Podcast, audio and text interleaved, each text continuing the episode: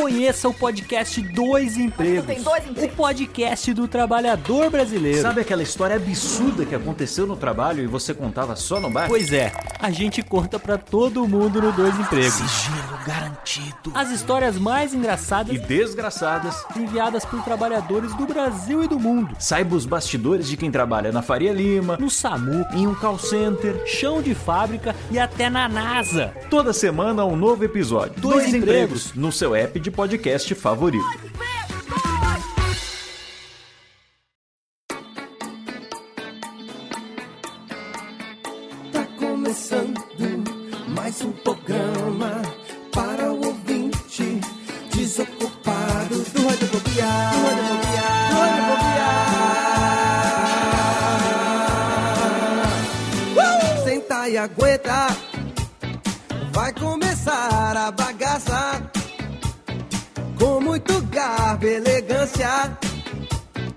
O seu radiofobia alheio tem entrevista com os maior humorista e com os pobre o artista e com melódias pra você.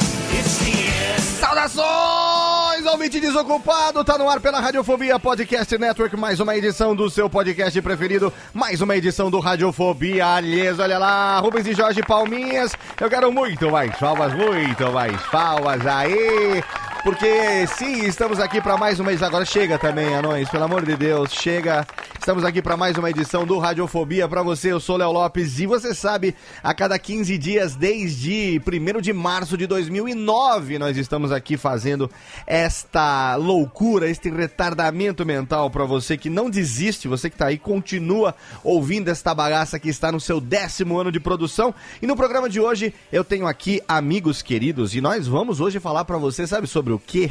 Vamos falar aqui sobre histórias inusitadas, coisas que cada um de nós viveu e que nós temos certeza que ninguém jamais poderá viver algo igual, uma história igual, seja ela de vitória, seja ela de derrota, porque quem não tem dinheiro, afinal de contas, conta história, e eu mesmo com essa voz aqui de locutor da madrugada, com a tuberculé pra lazareta que tá daqui a semanas que não quero, não quero nem saber, eu quero mais é gastar a voz, já peguei aqui, técnica, faz favor, serve aqui pra mim, que hoje, hoje eu preciso. As pedrinhas aqui girando, eu preciso hoje da minha cascavelzinha aqui, porque só com ela hoje eu vou conseguir conversar com pessoas do mais alto garbo e elegância, como ele que está aqui, sempre comigo, meu fiel companheiro, diretamente do seu canal Por Onde Vamos, o marido de Cat Adams, Pedro Opaloteles. E aí, senhor da Lopes, como é que o senhor está? Eu estou aqui com a voz parecendo a voz do Gil Gomes. Rapaz, Ah, desafinando ainda, né? não, e eu tô. eu tô com uma tosse que você não tá entendendo, cara. Eu tô tomando um, um xarope que é pra eu tossir mais pra ver se passa. Porque já não tem mais jeito já. Já chegou. Já, no- já tá no nível que você tem que se ferrar pra melhorar. né? Não, tá no nível já que eu não sei mais o que fazer. E aí, como se já não bastasse todos os problemas, a gente resolve gravar um podcast pra contar a história. E eu chamei você aqui comigo hoje, dentre todos os integrantes do Radiofobia, porque eu sei que você tem várias histórias, vários causos. E eu quero saber hoje quais são as suas melhores. Ah, com certeza tem muita coisa boa pra gente contar. aí Excelente. no final da Radiofobia. Excelente. Muito obrigado, Pedro Palotti, nosso querido Palotinha, pela, pela, pela presença no programa de hoje. E a gente tem aqui três convidados. Além de mim de Pedro Palotti, que somos da casa, nós temos aqui convidados. Eu quero convidar primeiro, chamando ela, que vem pela segunda vez. A primeira vez ela veio como entrevistada. E dessa vez ela vem como convidada, porque ela é uma das melhores contadoras de história que eu conheço. Tenho o prazer de ser amigo desta pessoa que está falando lá, diretamente de Cascavel, no Paraná. Você já conhece. Ela é locutora da Band News. Ela apresenta o É Brasil que não acaba mais. Ela tem o Maiara Responde com orgulho na minha teta que eu recebo de novo Maiara Abastianello, olhês. Ô, história comigo mesmo, mano. Olha Tudo aí. bem? Uma das maiores contadoras de história que eu. Que contador, eu não sei se eu falo contadora de história, ô Maiara, aqui entre nós, que, Um ninguém, pouco, um que ninguém nos ouva. Que não acaba mais, a gente conta muita história, viu? Então, mas deixa eu botar um reverb dia a gente aqui. conta história verídica, né? História que aconteceu, Então. com, que aconteceu com os outros, enfim. Checado, né? Dia a Exatamente. gente conta um monte de balela. Então, de- ó, ó, vou botar até um reverb aqui pra falar baixo. Eu não sei se eu falo contadora de histórias ou contadora de lorotas de vez em quando. Ah, Porque às vezes um pouco de cada. Existe uma certa. É, nunca se sabe. Afinal de contas, o importante é, é- é convencer as pessoas. Ter, não é mesmo? Né? O mais importante de tudo é, o, É. o poder de convencimento. É muito bom ter você aqui com a gente. Você Ah, falou, ah, sim. quando tiver um tema legal, chama eu. Olha aí, chamei, tá vendo só? Boa, gostei. Muito obrigada, hein? Estou muito feliz. Muito honrada mesmo. Estamos aqui, estamos abrindo com uma música que foi a música de abertura do bloco. Ela falou assim: Léo, tendo em vista os atuais acontecimentos da sociedade brasileira, É. vamos abrir com essa música do R.E.M. aqui, que é It's the End of the World as We Know It. É, menino, foi difícil, viu? Essas duas, duas últimas semanas foram Né? dose pra, pra você pensar em desistir da profissão. se você É, eu gosta, tava viu? ontem, ontem eu tava conversando no dia anterior a essa gravação, falando com a Mayara pra ver se ela convidava, se ela aceitava o convite pra participar, e a gente veio pelo WhatsApp acompanhando toda a peregrinação dela ter saído de São Paulo até chegar em Cascavel, foi foi, foi- teve mais escalas do que um voo Brasil-Tóquio Ah, via. Dubai, sei lá onde. Foram mais. 13, 13 horas, 13 horas. Olha aí. Mas é nóis, só? vamos lá, né? Tô aqui, chegou, né? exatamente. O importante é isso, cheguei. Estamos aí com Maiara Bastianello mais uma vez no Radiofobia Totalmente Fenomenal. E nós temos ele que também é da casa, ele que também é brother, ele que também sempre vem aqui quando a gente tem algo pra falar, às vezes sobre Star Wars, às vezes sobre, às vezes sobre tecnologia, às vezes sobre é, home studio, sobre trabalhar de, de, de home studio e tal. Mas hoje a gente vai falar sobre histórias, porque eu sei que ele é um cara que tem tanta história, mas já rodou o mundo e tem tanta história pra contar que eu não poderia fazer esse programa sem a presença do meu amigo Nick Ellis. Não poderia. E ele está no mute. Ele acha que a gente tá ouvindo, mas não estamos. Porque ele tá no Tá mute. A hora que ele desmutar o mute, microfone e começar a falar, agora não Ah, meu. Deus. Olha aí, agora, agora ele veio. É, eu tô aqui, Léo. É muito bom estar aqui. Desculpa, eu tava até emocionado, por isso que eu apertei o mute. Mas agora fala pro ouvinte por que que você tá ouvindo muito. Porque cinco minutos antes de começar essa gravação, você pediu comida, acabou de chegar a pizza na sua É. casa e você. Eu não comi pizza nenhuma, é, tá toda aqui olhando pra mim, mas eu tava aqui ouvindo vocês e tava feliz de estar participando de um programa tão especial, porque você sabe, quando você fala lá no começo, aquele, o Radiofobia, seu podcast favorito sou eu, você tá falando comigo, Ah, entendeu? ah. Tô aqui acompanhando toda semana, é isso aí, cara. E Ah. é, é pra mim é um prazer inenarrável estar aqui conversando com vocês, Um com a. Mayara, com o Pedro, com o Bergs.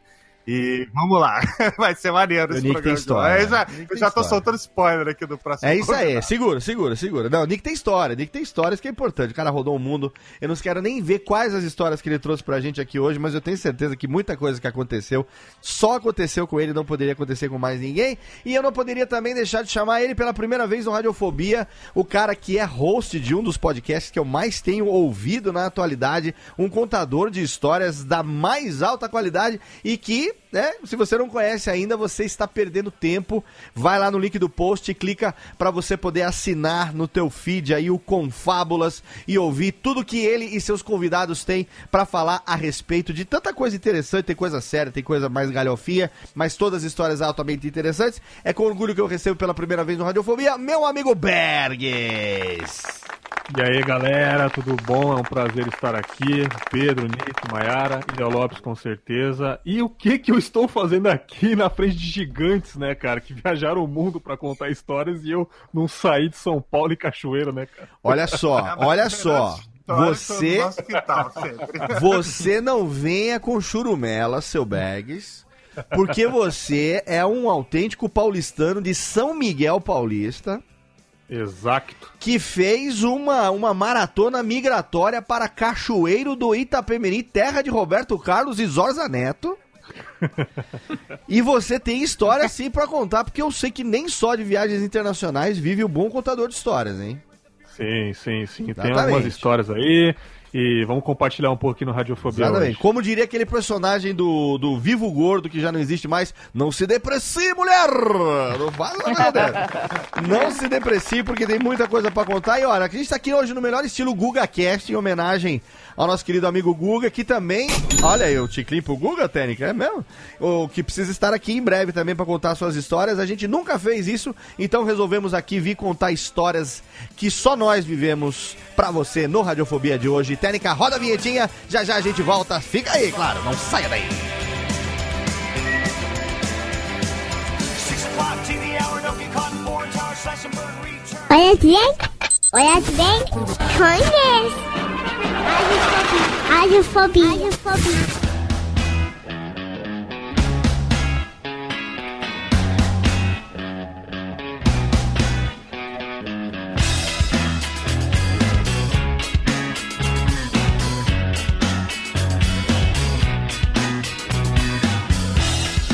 Tamo de volta, Alês, aqui sim no Radiofobia de hoje, totalmente fenomenal, com meus amigos Pedro Palota, Maiara Bastianello, Bergs e Nick Ellis. E no programa de hoje a gente vai contar histórias que nós vivemos e que nós temos certeza que ninguém jamais poderá viver uma história igual a essa, porque pelas circunstâncias, ou por- pelo motivo, ou por onde a gente tava, ou pelo que aconteceu. Histórias que a gente tem certeza que são histórias inéditas, ou seja, não, não necessariamente que você já não tenha contado, pode ter contado já, inclusive em outro podcast, não tem problema nenhum. Mas histórias que você fala assim, olha, é uma experiência minha e eu mesmo sei que ninguém jamais vai passar por isso, seja pelo tamanho da vitória, seja pelo tamanho da derrota. Não, não, não, não vamos julgar aqui a vitória ou a derrota. Então vale qualquer coisa e nesse sentido a gente vai tentar contar pelo menos uma de cada um, se a gente tiver tempo, a gente conta mais de uma e é, é claro que como a gente aqui, né, como nós somos cavalheiros e nós gostamos de colocar as radialistas da Band News em, em situações, é, digamos assim, de, de se vira negão. Então, por favor, você que todo dia tem que rodar ali o improviso junto com o nosso amigo Reinaldo Azevedo, dona Mayara Bastianello, é você mesma que vai começar a contar as histórias de hoje. Nossa, você vê, né? Eu, eu fico com uma dificuldade de lembrar, porque eu sou assim, eu sou um para-raio de gente louca e de acontecimento que bizarro. Então, só que assim, muitos são impublicáveis. Então, a minha primeira pergunta é: qual é a. Tem limite de idade? Assim, como é que fala aquela censura de. Não de tem, 18? não tem, Hum, pode falar tá. palavrão, foda-se, não tem problema nenhum. Não fala então. palavrão, senão Deus te fode. né? Exatamente. O- o- a única coisa que eu eu aconselho, viu, Mayara? A única coisa que eu aconselho aqui Hum. é você ter a- a- apenas o bom senso, caso a sua história envolva outrens. Ah, não, não, envolve, mas aí. Então, enfim, aí né? você faz aquele, aquele, né, Inventa aquela coxam... Dá aquela É. coxambrada, Pseudônimo. Tá ótimo. pra eu sei se eu evitar começo o com processinho. essa. Começa Eu- com o não, que você quiser. sabe o que eu acho que eu vou fazer? Eu vou É. começar com uma mais leve. Aí depois eu fico aguardando a minha segunda história. Show. O que, que vocês acham? Tô- Acho É uma, ótimo, né? beleza. Tá? Inclusive, É, a gente vai segurando o ouvinte. até o fim do podcast. Exato, gente, isso é muito né, truque. O programa é grande, o programa é longo, ele é quinzenal. Então, ah, Então. ouvir da Maiara não vai ter outra melhor, eu vou a minha desligar, história não. impublicável fica pro final. Exatamente, melhor, melhor Então ainda. tá bom. Não, vou começar com uma que é o seguinte. Antes de eu começar a trabalhar, posso começar então? Pô, por favor. Então tá bom. Antes de eu começar a trabalhar no Band News, eu me ferrei muito na vida, mas assim, muito. Assim, muito.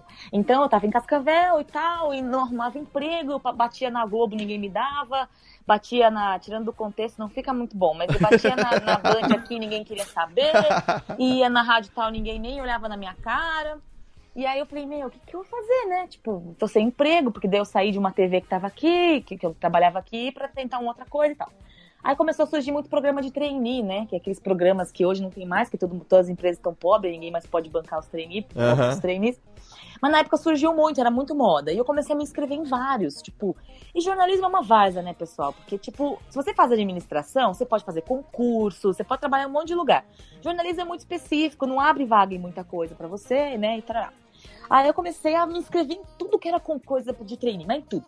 Aí teve um dia que eu me inscrevi num que era. Eu me inscrevi num set, de Seara até a LL do, de trem, de não sei o que, só coisa louca. De tudo eu me inscrevi. Aí abri uma pra craft. Que é Seara que você fala de mortadela do- dos frios? É, menino, fiz, eu não passei. Perdigão fiz também. Perdigão, veja bem, perdigão. E aí, quando eu fui fazer o da, da Craft, que é a Mondelez, que é a que faz chocolate lacta, Aham. bolacha traquina, essa coisa toda, eu falei, nossa senhora, o emprego que eu quero. Né? Ô monstrinhos, crack, crack. Caraca, meu, vou ganhar, imagina a cesta de Natal desse lugar. Aí fui, né? Peguei- Olha o sonho de pobre. que- que- que- Sonho de gordo, né? Não é de gordo, de gordo. Salário. Você Excelente. pensa na cesta do fim Excelente. do ano. É, É. de gordo. É. Aí, beleza. Aí fui, fui de, de ônibus pra lá, porque eu não tinha grana, né? Meu pai falou, ó, não, não tem como, passei a noite no busão, cheguei de manhã e já fui pra, pra fazer a, pro- a dinâmica de grupo, porque eu já tinha passado num teste online e tal. Só que na hora de fazer o teste, antes que, eu antes que eu esqueça, você tem que escolher três áreas da empresa pra você trabalhar. Daí a primeira, marketing, óbvio, né? A segunda, sei lá o que eu coloquei. E era obrigatório uma terceira. E eu não sabia de nada. Eu falei, ah, tinha um negócio chamado supply chain. Falei, ah, vou, vou escolher essa merda aqui, não sei o que que é, né? Vou escolher isso aqui, boa, vamos lá. Escolhi o supply chain e fui. Quando eu cheguei lá, aí começou, todo mundo entrou pra sala, tinha umas 50 pessoas. Daí a mulher começou assim, a mulher da RH. Olá, bom dia, bem-vindos à dinâmica de grupo de supply chain. Falei, cara, eu não sei nem o que, que é isso, vou estar aqui, Excelente. tudo bem, né? Ah, tem supply no Vambora. nome? Você- Air supply, um negócio assim, sei lá, né? Ah, né? Eu só sabia do Air Supply. É, então. fiz I'm isso. not out of love. I know I'm without exatamente. Excelente, excelente. Ah, né, né, né, né. É mais ou É menos isso, isso. isso aí, isso aí. Falei, poxa, ferrou, né? Ferrou total, mas tudo bem. Aí fiz a dinâmica e tal. E duas pessoas iam passar, só duas. Daí iam passar pra fazer entrevista já com os gestores e já. né? Ah, quase contratado. Abel. Né, o cara do gol. Começou a me dar uma dor de barriga. Primeiro começou a me dar uma dor de barriga, mas uma dor de barriga. Mas uma dor de barriga, daquela de, de, de, de arrepiar os pelos do braço. sabe? Algo me diz que dores de barriga são recorrentes, Não, serão não. recorrentes no programa de Não. hoje. Aguardem. Ah, é, é, vai aparecer bem escatológico. não, mas beleza. Mas o problema é que não foi escatológico, porque não consegui no banheiro, não, não dava, assim, eu fiquei muito nervosa. Daí fiz a dinâmica e tal. Daí a mulher falou assim: agora é hora de anunciar as duas pessoas que passaram pra próxima entrevista. Olha aí. Fulano de tal e Maiara. Falei, puta que o mina. Ai, não posso falar palavrão. Bota um pi depois, tá? não, Léo? pode falar, não tem pi, não. Aí falei assim, meu, ferrou, não sei o que. Pode falar, fudeu, fudeu de vez. Pode falar. É, olha, olha, eu me sinto muito tentada, mas tudo bem. É, aí, aí eu falei, meu, ferrou, ferrou, o que eu vou fazer, né? E aí a, a entrevista com a, com a mulher já era no mesmo, logo depois da dinâmica, né? Aham. Aí todo mundo foi embora, puto da cara, porque não conseguiram, tal. Ficou eu e o menino lá, o menino louco de feliz, não sei o que, não sei o que. Aí, puta, o que, que eu vou fazer? Daí eu entrei na, na sala da mulher, da gestora lá. Daí ela olhou pra mim, ah, Mara, tudo bem? Tudo. Falei, "Cê- então, você tem um chá de camomila? Porque eu tô com dor de barriga.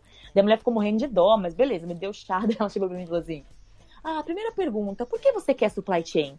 Daí eu olhei pra ela e comecei a chorar. eu não sei o que é supply chain. Começou a chorar, gente, eu chorava. Porque assim, meu, eu tinha viajado a noite inteira. Tava com dor de barriga. E fui cair logo nessa porcaria dessa, dessa dinâmica de grupo. Eu comecei a chorar tanto, mas a mulher ficou com tanta raiva de mim, porque ela deve ter pensado, o que, que essa louca veio fazer aqui? Ela nem sabe o que, que é. Resultado, perdi o emprego, até hoje eu não sei o que é supply chain. Eu não sei o que é e não quero ter raiva de quem sabe. Depois eu Cara. conto a minha história escatológica, escatológica de cunho sexual também. Excelente. Ó, ouvinte do Radiofobia, se por acaso você aí sabe do que se trata supply chain, Não Mande, mande o, o- o seu, o seu arroba Maiara Basti no Twitter, que ela vai, ela vai agradecer muito todas as explicações sobre o supply chain que ela tiver a partir de agora. Né, Nossa, Mayara? você chorava assim, soluçar, eu não sei o que é. Isso me lembra aquelas histórias do cara que vai fazer faculdade, é, vai fazer vestibular, aí ele bota a primeira opção, aquela fodona que ele quer, né? É E como isso. segunda e terceira, ele bota qualquer coisa e por fim ele passa pra terceira. E é por isso que a quantidade de gente que fez administração nesse Brasil supera é supera o número de corintianos e flamenguistas somados, né? Porque é absurdo, né? É, é direito, odontologia e ADM. Assim, as três opções, né? Tudo a ver. É tudo a ver uma com a outra, né? Matemática, física nuclear e ADM, a terceira sempre. Não tem como. Uma coisa triste. Foi triste, mas tudo Excelente. Bem. Mayara Bastianello, a primeira história é uma história que é um misto de. É, um- é um misto de, de desconhecimento com derrota, com uma certa. Não, mas logo, logo depois abriu o trainee da Band, eu passei e fiquei. É Bom, é, aí pra ouvir essa história, pra saber o que aconteceu depois É disso, aí você tem que ouvir o Radiofobia exclusivo com Maiara Bastianello, que nós já temos, é claro, o link no post. Se você tá ouvindo esse programa hoje pela primeira vez, porque você por acaso é ouvinte do Confábulas e tá conhecendo Radiofobia, porque ficou sabendo, porque o Bags compartilhou o link, saiba que Radiofobia já está aqui há quase 10 anos e Maiara já teve o seu programa solo, olha aí. E foi um programa sucesso absoluto, Radiofobia Sucesso. exclusivo com Maiara Bastianello. Se você não ouviu ainda, o link tá lá no post. Porque, claro, você tem que saber todas as histórias, inclusive as minhas preferidas são as histórias dela qu- quando fazia as reportagens locais no interior do Paraná, Ah, é? subindo nas, nas, nas caixas de laranja, aquela lá é boa. Na Ah, charrete, vez- vez charrete, aquela da charrete, a da charrete é boa também. Da charrete, não, e uma vez o cara tinha, eu fazia, fazia programa de manhã cedo, às 6 horas da manhã, no calçadão, e tinha gente transando dentro do, do- das caçambas de lixo. Meu Deus. E o apresentador gostoso. falou, falou assim, "Mara, vai lá, vai lá ver se tem gente transando na caçamba. E ele me filmando, eu fui a pé, ainda bem que não tinha. Mas era a minha Gente, mas vida. isso é pauta? Era Me paz, lembrou a música do molejo, hein? Me lembrou a música do molejo, hein? Qual? Olha aí. Traz da caçamba, traz da caçamba.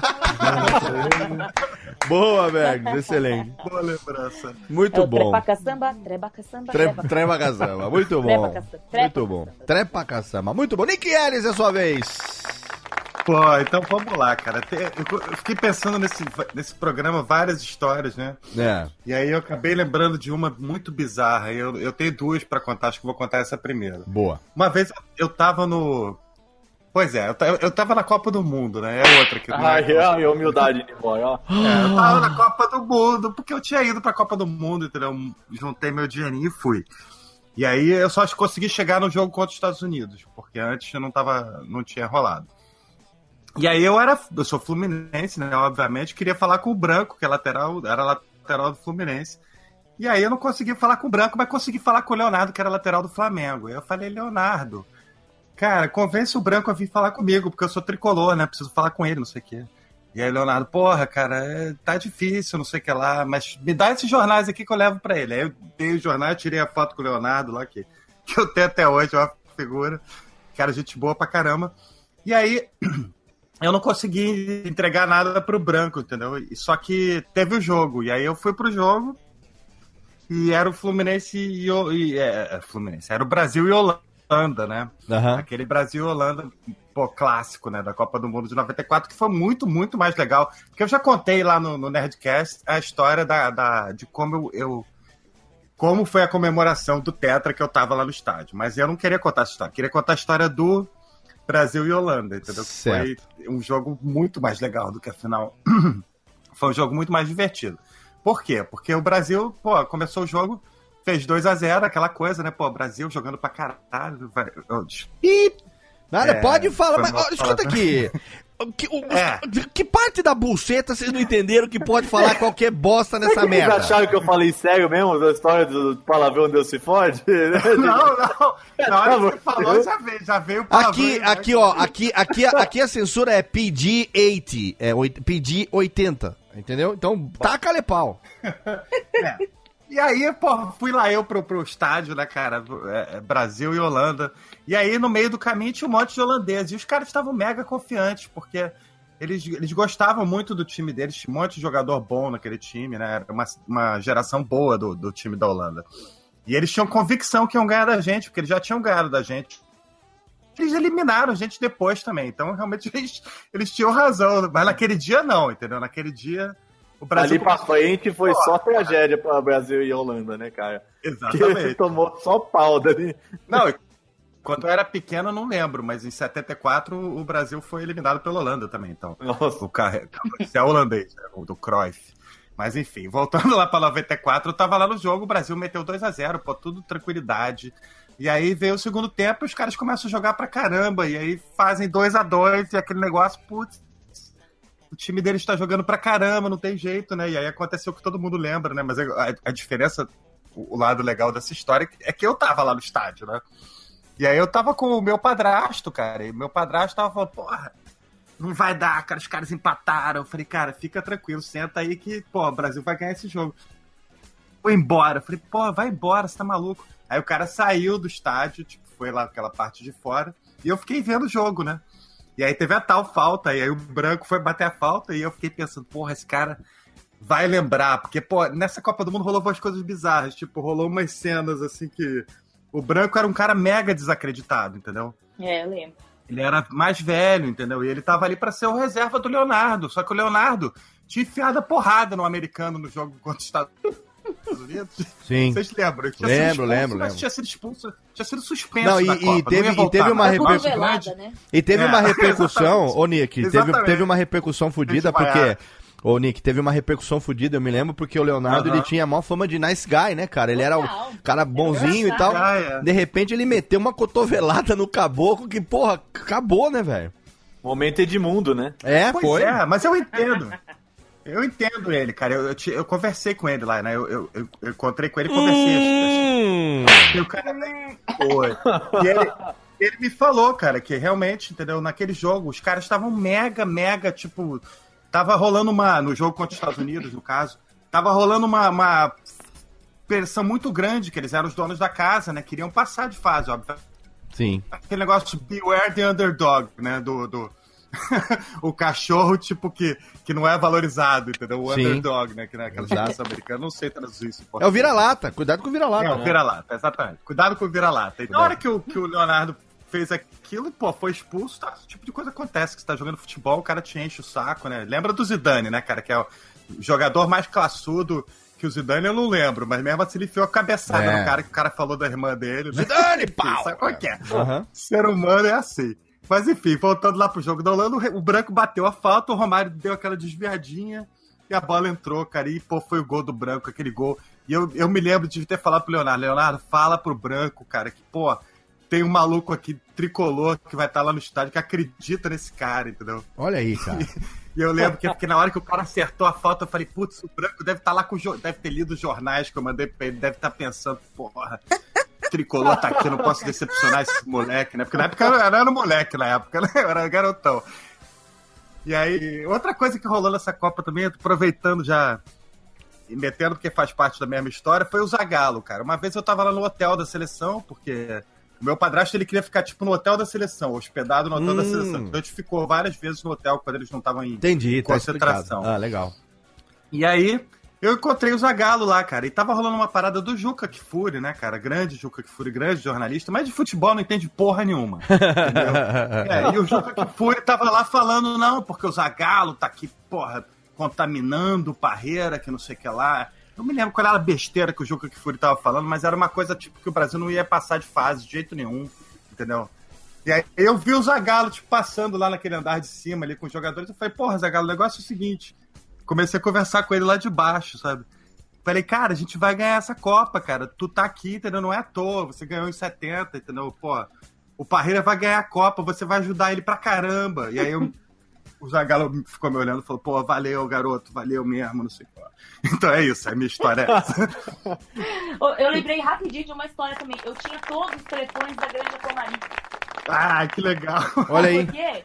Eu tinha, porque meu ex, eu tinha um namorado, quando eu tinha 15 anos, ele era goleiro da seleção sub-17 e ele me ligava a cobrar ele não tinha dinheiro e, ele, me- e eu tinha todos os telefones. Daí um dia ele falou assim pra mim, ah, tá tudo bem aí? Não sei o que, ele era goleiro. Aí ele falou assim, mano, mano, sou eu que tô falando, né? Ah. Ah, acabei de, acabei de, de quebrar o pau aqui com mas quem foi? Uns idiota, um, uns idiota que nunca vão ser nada na vida, um tal de Diego e Robinho, vivem juntos. Assim, tá? Eu falei, Por Deus.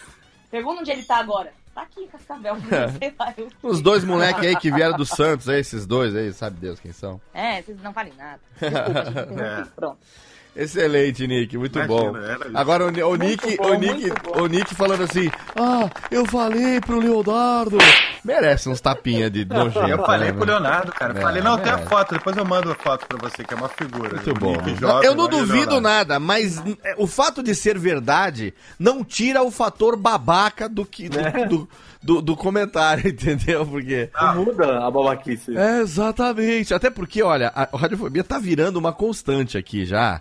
A, a, a, a gente contar histórias de ostentação, entendeu? Então, porque quem pode, pode, quem não pode, né, vai gravar outros podcasts. Exatamente. Pedro Palota, você, Ai, eu sei que... história. Olha só, eu- olha só, o Pedro Palota, gente, eu, eu devo fazer aqui uma pequena introdução, uma pequena cantante, porque o Pedro Palota ele é um contador de histórias tão hábil que ele inventou dois fã-clubes pra si próprio e todo mundo acredita Essa que história de novo, e cara. todo mundo acredita de... que são Tento fãs que criaram. Então, então olha só, a- a- o, o, o, o talento para contar histórias de Pedro Palota é algo inquestionável.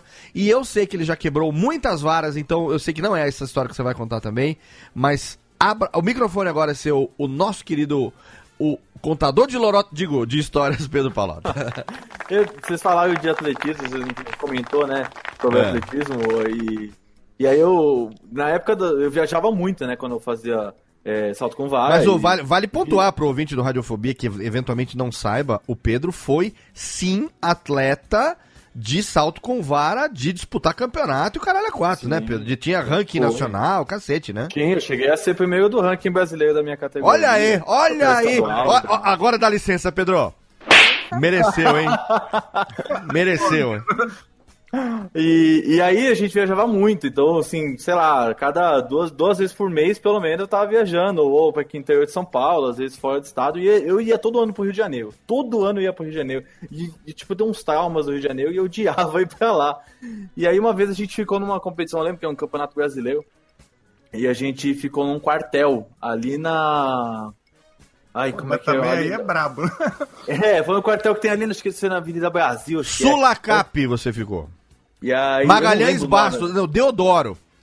E aí eu, é o quartel da, da Marinha. Vila. Militar de Deodoro. Pode que a minha mulher, a família da minha mulher mora ali na esquina. É isso aí. E, a- É, e aí a gente foi a, a Olimpíada também. tem Exatamente. lá, é. Menos. E aí a gente ficou lá. E assim, cara, é quartel, velho. É cama de cimento com um colchãozinho safado em cima. Boa. E é Nossa. uma, e é uma comida lazaenta, cara. É tipo, dá dó dos caras. Não é comida, É, é, tipo, é rango.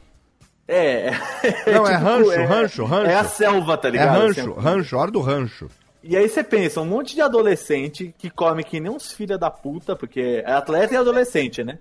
Quando não aí bastasse vinha- uma coisa, né? Tem que ser a outra também. Cara, é um arroz feijão salafraio de ruim, cara. Mas pensa o bagulho ruim mesmo, né? Cara, eu já comi muita comida de lugarzinho simples, sabe? E, e podrão, assim, que não é ruim que nem a comida do quartel. Quando falam de comida do quartel, acreditem, é ruim pra caralho. E, aí, a gente comendo aquilo, aí no primeiro dia ainda tinha um suquinho lá, que acho que é a melhor parte, que é açúcar, né? Daquela enganada do resto da comida ruim. Não, não, não, No não, não, não. Rio de Janeiro. Ô. Pedro, desculpa, eu preciso interromper você. No Rio de Janeiro não existe suco, lá é refresco. Olha, isso é intriga da oposição. É refresco. Refresco. Eu não falo refresco, refresco é refresco, sabor uva, sabor maracujá, entendeu? Aquele É refresco e biscoito. biscoito, refresco É, e biscoito. biscoito, Exato, certeza. exatamente. Continue, E aí continue. a gente. E aí, assim, na primeira refeição tinha o suquinho lá. Na segunda refeição já não tinha mais o suquinho. Acabou o suquinho. fudeu o suquinho. E isso era tipo sábado, é sexta-feira. Aí no sábado, cara, a gente comeu então na, na sexta, ta- é, no almoço, sábado, é, sexta-noite e sábado, na hora do almoço, no, no, lá no quartel. E, cara, a gente não aguentava mais, cara. Não aguentava mais comer. Aquela puta daquela gororoba é cheio pra caralho, porque, é, tipo, o quartel é pra pouca gente, né? Não é pra, Sim. pra 300, 400 negros que tinha lá, além dos caras lá que estavam, que, que é o pessoal do, do exército. E aí, e o coitado dos soldados fazendo comida pra aquele, realmente, aquele batalhão, né? E aí a gente decidiu, começou a galera falando, pô, vamos pedir pizza, cara, pelo amor de Deus. E o pessoal não tinha muito celular, foi catando o celular de um, de outro pra pedir pizza. E, mano, imagina, aquele monte de, de pizza chegando no quartel, motoboy chegando no quartel. Parecia Campus Party. Hein, Pedro? Parecia Campus Party às três da manhã, né? E Era muita pizza, cara. E aí a gente, e a gente tava morrendo de fome, porque não dava pra comer. A gente não jantou porque não dava pra comer. A gente falou, gente, tipo greve, tá ligado? Hunger Strike. Ninguém vai comer essa merda mais. Aí a gente começou a chegar um atrás do outro, os caras do quartel começaram a ficar puto, né, mano? Porque o quartel é de segurança, né? E chegando ali, uma fila de motoboy. Aí a gente pediu uma pizza lá, tipo, sei lá de que porra que era a pizza, nem lembro mais. Era tipo, mano, é isso aqui ou vai, ou vai dormir com fome? Hum. Aí a gente foi lá, pô, não tinha o que cortar, ninguém tinha canivete, tinha nada, vamos entrar na Copa, né? Pra ver se a gente consegue pegar uma, um garfo, que, qualquer merda aí pra cortar. E aí a gente entrou em três, né? Eu e dois meninos de salto em altura, que eu ficava muito com o pessoal de salto em altura e salto triplo. E aí a gente entrou, foi pegando do nada, cara, acenderam a luz, assim, ó, pá! Tipo, um grito, o que vocês estão fazendo aí, pô? E quando a gente olhou pra trás, cara, tinha dois soldados com um puta de um fuzil apontando na nossa cara. Tipo aquela cena de filme, tudo, tudo congela, tipo, a pizza só faltou cair no chão, tá ligado? Mãe, é um trabuco, cara. É o trabuco é quase do meu tamanho, tá ligado? É, é muito grande. E a gente tomou um esculacho. Mas tomou um Então, a gente só veio procurar o negócio aqui, porque a gente tá com fome. Vocês acharam? Acham? Então cai fora, vocês são malucos. Aqui tem favela do outro lado, vive cruzando tiro aqui. Eu não sei que ela. Caraca, mano. A gente comeu aquela pizza. Perderam até a fome. Comeu uma pizza num silêncio. Mas foi um silêncio. E você, acom- e você acompanhou mais uma. E você acompanhou mais uma história de Pedro Palota em Sobrevivi. A gente não, a gente não a gente sabia que não ia tomar um tiro, mas pô, mas você, você toma um, a luz acende assim. Deus o livre. Um trabuco na tua cara, velho. Não tem como você não ficar se cagando, né? Você tá louco. Porra, no Rio, né, brother? no Rio, começa a rezar logo. Mas aí é, é- é o paulista sem noção no Rio de Janeiro, né? Sensacional. Com certeza, com certeza. Olha, Pedro, vou falar pra você, viu? Hum. Estar aqui hoje com a gente é um milagre, viu? Você é pra- agradeça. Eu não sei quem são os santos da Lituânia que você acredita, mas agradeça a todos eles. Olha, mas foi suficiente pra marcar essa história que eu tenho certeza que ninguém nunca foi rendido por- pelo exército porque você tá segurando a pizza, Ah, cara. e outra coisa que o, outra coisa que o ouvinte do Radiofobia talvez não saiba, além do Pedro Palota ser ter sido atleta profissional de salto com vara, ele desde criança ele participa dos autênticos CTG da Lituânia lá do, do- como é que Eu fui dançarino por mais de 10 como é anos. que é né? o centro de tradições gaúchas lituanas? É é? Eu dancei em dois grupos de dança, dancei no lituano e dancei no húngaro, então... Olha aí, olha coisa. aí, tem foto, inclusive, eu tava vendo na timeline hoje do Facebook uma foto de 2014. É. De Pedro Palota e Cat Adams e seus Blue Caps. Exatamente, todos com aquelas roupinhas, aquelas roupas, roupas, é, como é que é? Rendadas, não, é bordadas, É, né? é de, de linho e lã. Olha só, hein, é... Adaptada plenamente ao calor brasileiro. Pedro né? Palota, não. o homem de cama, mesa e banho. Olha que coisa linda, né? Que Fantástico. Muito bom. Seu Bergs, diretamente do Opa. Confábulas para o Radiofobia. Olha, olha onde você veio em amarrar o teu jegue, tá vendo só? Você tava lá muito bem no teu podcast, contando as histórias, achando que podcast é aquela tranquilidade. E de repente você se vê aqui no meio do podcast favela, daquele aquela coisa lá de raiz, né? Aquela, Putz. aquela coisa roots ali e, e você tem que trazer uma história que eu sei, você já me contou em off, que é uma história que apesar de não ser inédita, você contá-la a de um ângulo, ou, ou seja, de uma câmera que só você teve. Sim, sim. Legal que todo mundo contando história de que beijou o Neymar, beijou o Pelé aí. Agora o pobre aqui vai contar a história. Ô, Beck, você não beijei ninguém, cara. Mas essa que o Léo falou. Não, o Nick só beijou o. Zagalo, pô, só beijou o Zagalo, pera um pouco. Ah, Não, não, não. Se fosse pra beijar alguém, eu ia beijar a, a- Como é que era o nome da mulher do, do Ronaldinho? Luma Mas de Oliveira? outra Copa. É, deixa pra lá. Ah, é, desversa, Nick, desversa. Werner. né? Desversa, Nick. É melhor você não dizer o que você fez, porque eu sei. Vai lá, vai lá. Vai lá, Mas velho. essa, essa outra história eu vou deixar por último. Eu vou Ah, contar tá. Boa. uma, uma pior, uma, um perrengue que eu passei aí, que eu fiquei muito puto no final. O título é que eu salvei a vida de uma pessoa e quase perdi o meu braço. Caralho! ô! Olha! Caralho. É, então vamos lá. Pede eu trilha de suspense ou não precisa, não? Ah, e fica ao seu critério, meu patrão. Não, é a técnica. A técnica quer saber. Ela tá batendo no vidro ali perguntando se quer trilha de suspense ou não precisa. Eu acho que não precisa, não. Tá, acho que então- o suspense vai ser a reação de vocês aí. Tá bom, então. Ai, meu Deus. É, eu, eu há 10 anos atrás, 11, 12, por aí, não sei matemática, enfim. Eu trabalhava numa loja de informática aí, que eu não preciso dizer o nome, em São Paulo. Ela começa com K e termina com Lunga. né? Boa. É isso que eu ia falar. E, eu- é, e- e você não precisa ter muito dedo pra falar, porque hoje ela começa com Fá e termina com Lida. Então tá tudo ótimo. Ah, então tô a top. É, eu nem sabia que ela tinha falido, inclusive. Não olha aí. faliu, mas está quase, porque só tá vendendo mouse de bolinha e olhe lá ainda. Cartucho de impressora. É, exato. É, então, Acabamos de perder um É, e, ca- e, não, e carga pra lapiseira Poly 05. Então, quando eu trabalhava na época, era uma puta empresa, né, cara? Tinha, tinha essa loja a cada esquina em São Paulo, né? Sim.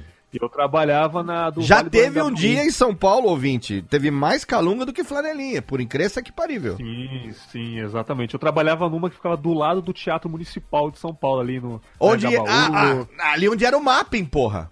É, então, era, já Exatamente. a calunga ali. O mapa é velho. É, ali do, la na- no- do lado do Teatro Municipal, onde era a calunga ali que tinha no, na frente do Teatro Municipal, era do lado onde era o mapping, o mapping, pô. Olha aí, tá vendo? Que lugar bom pra abrir um negócio. né? É, a da, da, da 100 metros da família Mantini ali. Amaldiçoado. Maldito. Cabeça de porco. né? Sinônimo de sucesso, né? Cabeça de Era um burro, Nick. Cabeça, ali. cabeça de burro, Nick, não é cabeça de porco. Cabeça de porco. Desculpa É. aí, não, quis, of- não ofendi nenhum palmeirense. Não, Desculpa não, não, é porque a cabeça que dá azar é cabeça de burro mesmo, mas segue. Vai lá, Bergs. É, enfim, qualquer cabeça não vai ser agradável. Vai lá. Eu trabalhava como vendedor, né, Cabeça de cavalo, né?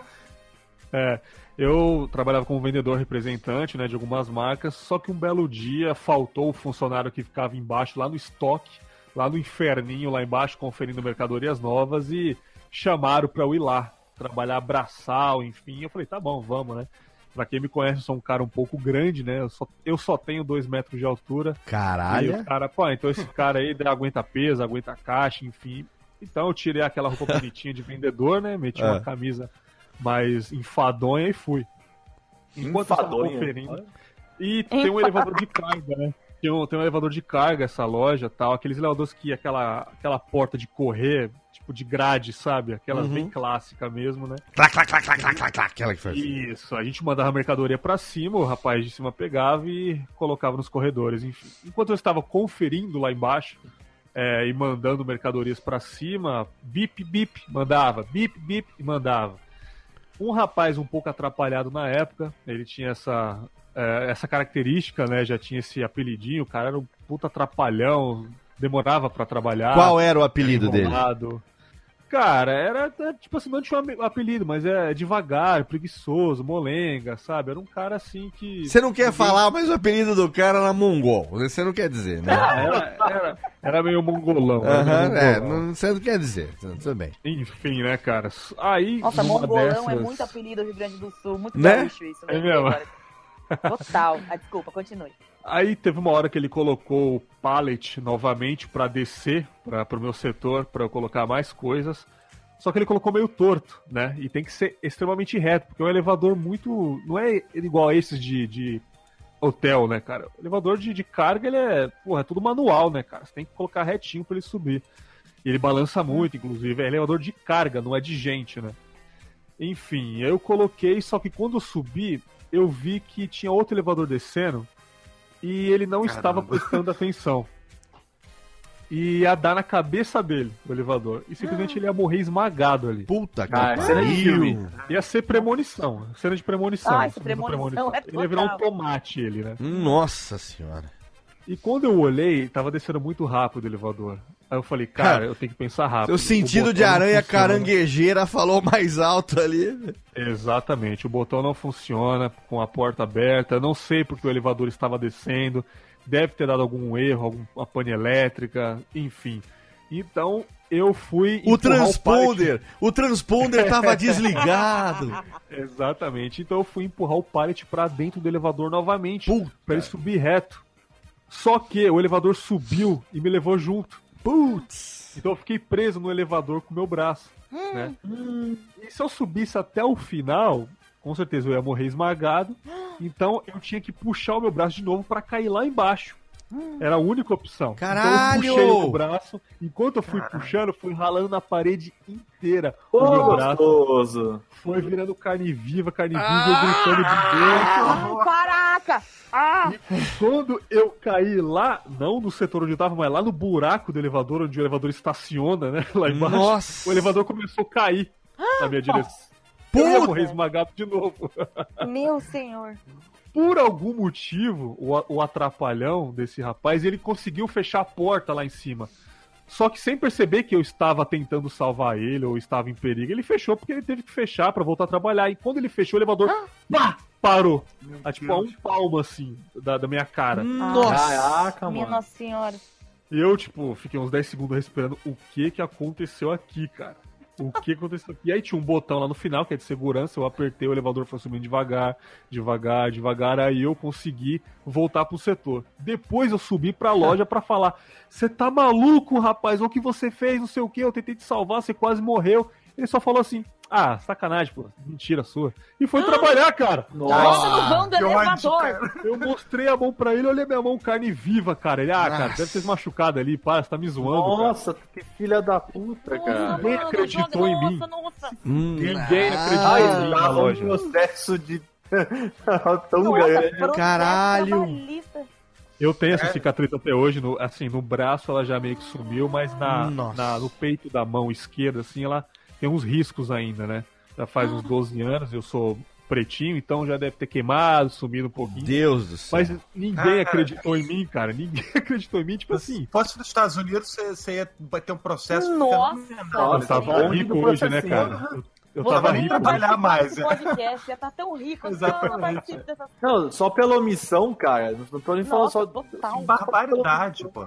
Então é isso aí, cara. Eu Nossa. salvei a vida, quase morri e quase perdi um braço. E aconteceu tanta coisa, tipo, em um minuto, sei lá. Ó, Senhor. senhor. Essa Essa história deveria, história. deveria se chamar Como Eu Salvei a Vida de um Filho da Puta, né? Você tá vendo só? Depois o cara vira podcaster, ninguém sabe o que é as desgraças da vida dele, pior do que ser podcaster. Sempre tem a desgraça pior. Olha só. Nas horas mais bizarras, né, cara? Nossa É, tipo, uma senhora. meio tímida, né? É, tá é, bom. vem aquela palminha lá, é, a lotérica. Nossa, velho. Exatamente. Deus do céu. A Mariana tá chocada até agora. Nossa Nossa, senhora. eu não vou dormir, gente. Sério mesmo. Nossa. Daquelas dor, né?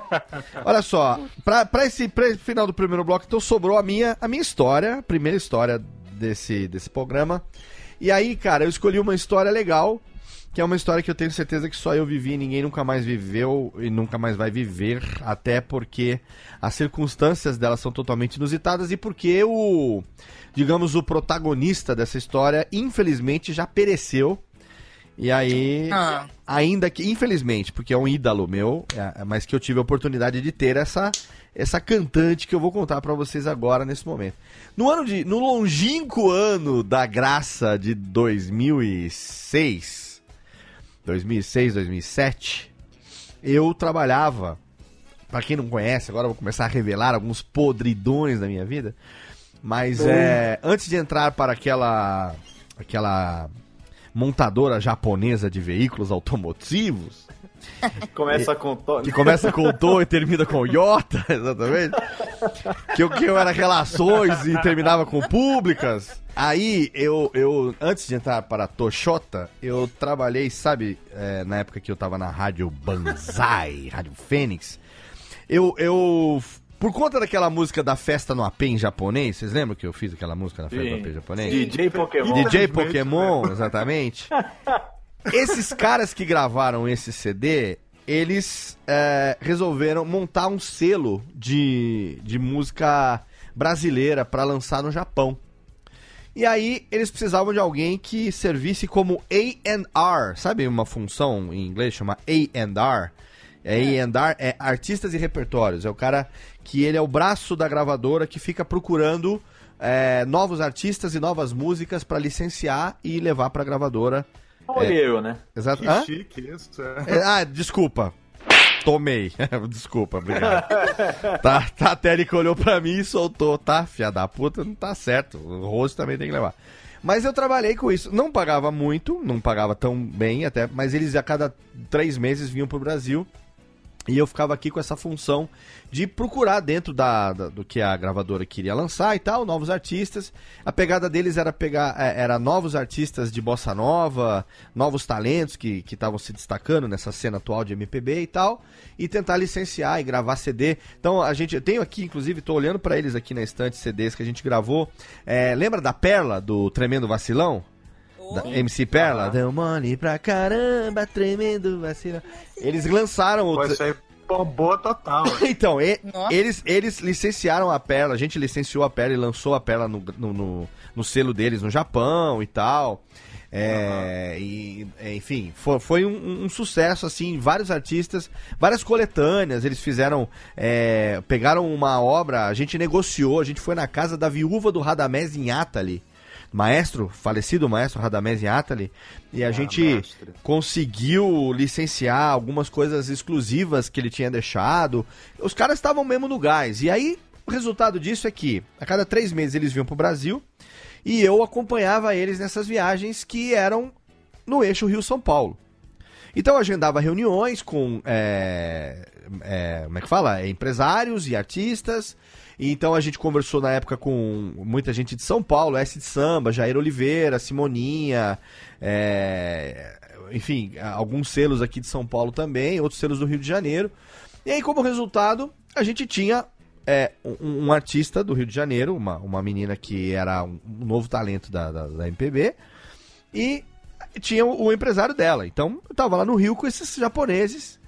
E aí a gente foi pra um, um lugar que chamava ah, Rio Cenário, se eu não me engano, era Rio Cenário. Ficava na, É, na- famoso, na Rio famoso Cenário, é, ficava, existe, né? O Rio fica, Cenário. é, ficava na Lapa, se eu não me engano, né? É, lá no, fica na Lapa. lá na Lapa. assim, eu fui ano passado lá. Então, Rio Cenário. Aí a gente foi lá com o João Paulo, o, o o José Paulo, que era o, o- Não, Luiz Paulo, que era o empresário dessa, dessa artista. E conversa vai, conversa vem. Eu tô ali com, como Yendar, mas eu, como falando japonês, eu também era intérprete do, do cara que era o meu contratante. Então eu servia, né, quando ele tava junto comigo, eu também fazia o papel de intérprete, de tradutor e intérprete. E aí tava ali conversando e tal, como é que vai, não sei o que, o cara levou a gente pro Rio Cenário, tava ali naquela coisa, Somebody Love. Aí não sei que, é o que, que, que a gente tava conversando ali, chegou um momento, falou assim, o que veio à tona na conversa foi o Miele. Luiz Carlos Dugo Miele, o grande Miele. Veio no meio da. Veio a baila a conversa do Miele. Eu acho que foi porque a gente começou a falar das origens da Bossa Nova.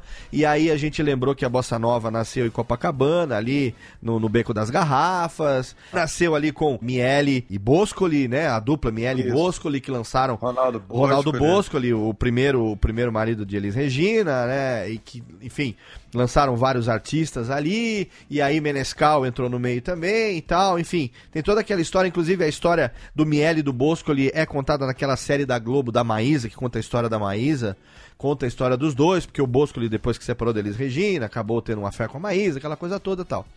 E aí a gente tava conversando exatamente sobre isso, origens da Bossa Nova. E eu traduzindo essa história pro, pro Fugino, que era o meu contratante.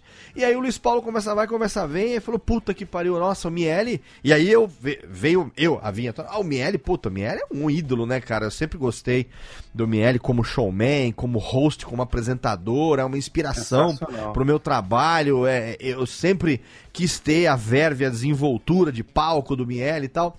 Aí o Luiz Paulo, porra, Miele, Mielão, Mielão. Mielão é brother! Mielão!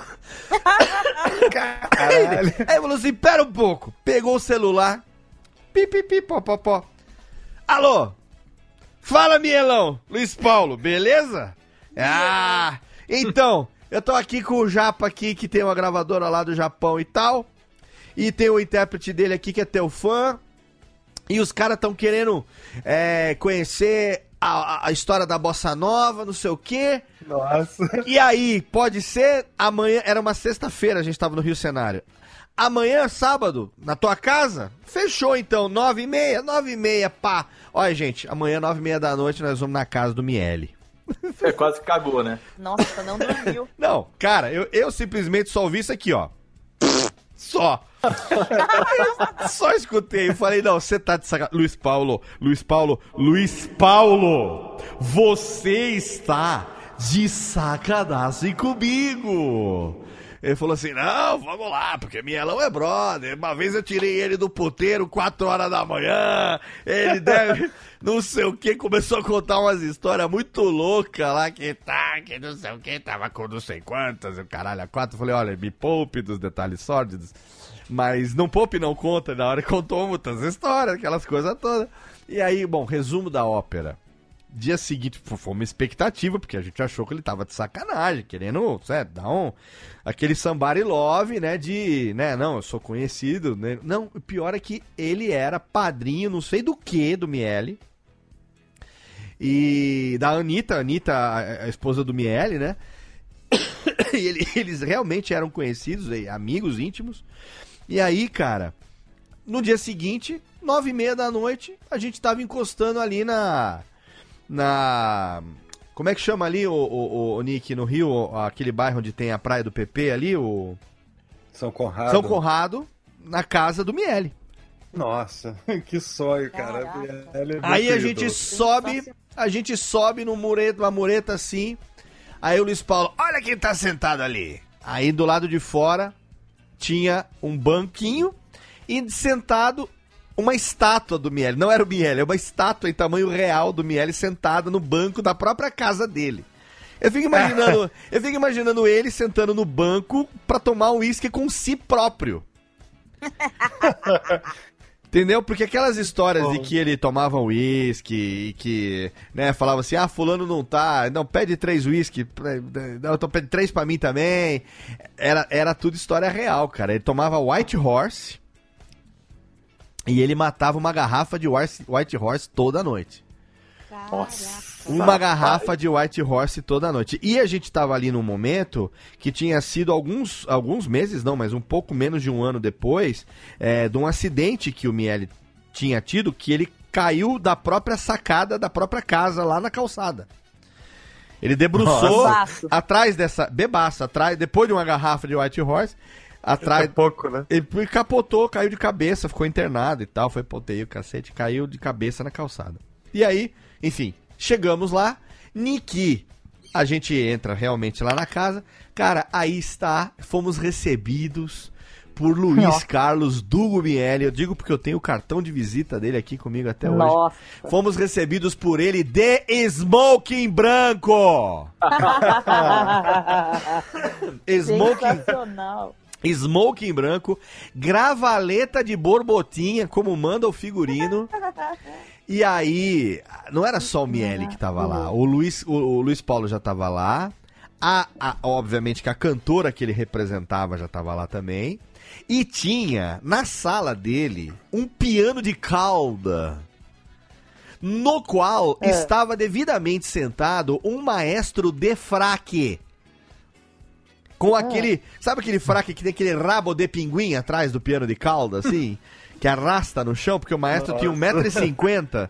Ele estava de fraque atrás do piano de cauda, pronto para tocar qualquer que fosse a canção do cancioneiro popular da bossa nova brasileira. E nós tivemos uma noite de história de bossa nova na casa do Miele, contado por ele mesmo. E digo mais, matamos uma garrafa e meia de White Horse nessa noite. Que maravilhoso. Mas foi Maravilhoso. ma- inesquecível, espetacular.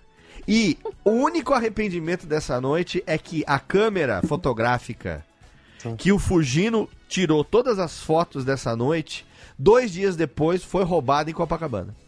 Ah, Ah, não. Então não existe registro fotográfico desse Ah, encontro. você tá de brincadeira. Foi roubada em Copacabana. Enquanto a gente almoçava, o Nossa. Fugino teve a manha de ter sido é, assaltado no, no- no- Copacabana ali e roubaram a, a câmera que ele tinha registrado o nosso encontro com o Miele. Mas É, Isso aí tá Putz. cheirando a lorota, hein? tá vendo a só? Exatamente. Cadê Eu sabia. É, fotografou? Não, então dançou, né? Exatamente. É. Mas olha só, eu, eu tenho a dizer aqui que, primeiro, eu tive a oportunidade de traduzir toda a história da Bossa Nova contada pelo Miele pro, pro Fugino, pro japonês. Consequentemente, eu tive a oportunidade de ouvir essa história também contada por ele mesmo.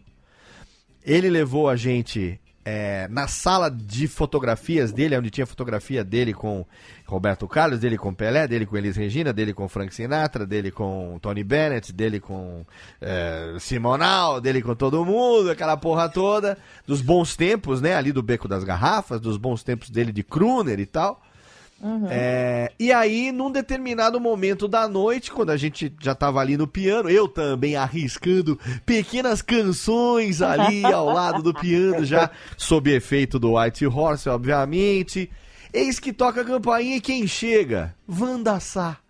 Ah, não. Nossa. Simplesmente Wanda Sá chega ali do lado é, e ela, ela vem e pega o violão e senta do lado do maestro do piano e começa a dedilhar pequenas canções da bossa nova e aí o Miele começa a cantar uns uns ah, ah, ah, como chama aquela aquela ah, ritmo latino não é tango não é Salsa. Salsa. não não não não não mais mais romântico mais tan tan tan Bolero. Bolero, isso, Nick, bolero. A, a mãe do, do, do Miele, ela era cantora de bolero. Ah, E ele vinha com. é, como, é que é, é, como é que era aquela. La puerta se cerró detrás de ti. e nunca más volviste a aparecer. Dejaste abandonada la ilusión que había en mi corazón por ti. La puerta se cerró detrás de ti y por detrás de ti se fue mi amor. Olha aí, o Leonardo Cantará. Olha, vamos aplaudir! Ah, louco, hein? E você imagina eu ouvindo o Miele cantando isso ali com o maestro, que eu nunca vou lembrar o nome, no, no piano de cauda. E com Wanda Sá no violão, rapaz, olha, é uma noite, foi uma noite inesquecível que eu posso dizer pra você que só eu vivi essa história. Primeiro porque eu estava ali com uma posição é, inédita na história da minha vida, que era como tradutor-intérprete de um japonês contando a história da Bossa Nova pro Miele traduzindo de português pro japonês. Aí o Miele, ó, chegou um momento que eu não sei que efeito do uísque, obviamente, ele achou que o japonês entendia inglês. O japonês não entendia pisiroca de Ele inglês. não fala. O japonês não falava inglês. Aí o Miele começou a falar comigo em inglês, achando que ia facilitar o processo de tradução pro japonês. Ah. E de repente eu tava. Você imagina eu já com uma garrafa de uísque na cabeça?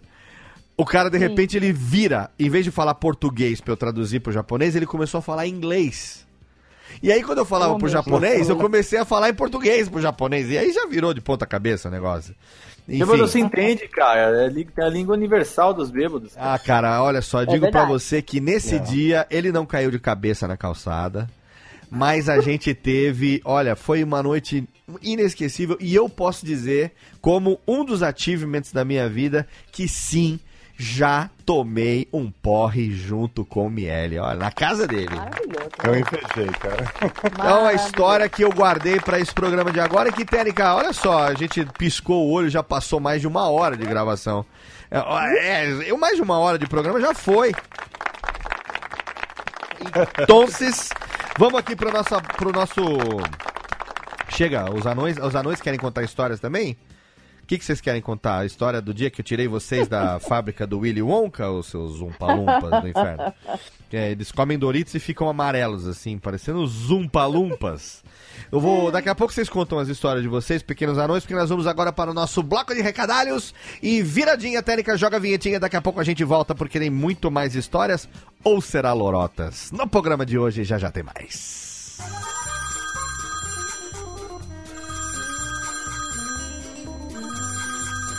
Alô? Não, meu pai tá assim. Ah, mas ele não pode atender. Ele tá ocupado, tá fazendo totô. Eu vou anotar. Fala aí. Nossa, é? Puxa vida, hein? Ah, tá bom. Pode deixar que eu falo. Tá, tchau. Ô pai, tem recado aqui, ó. Thank you.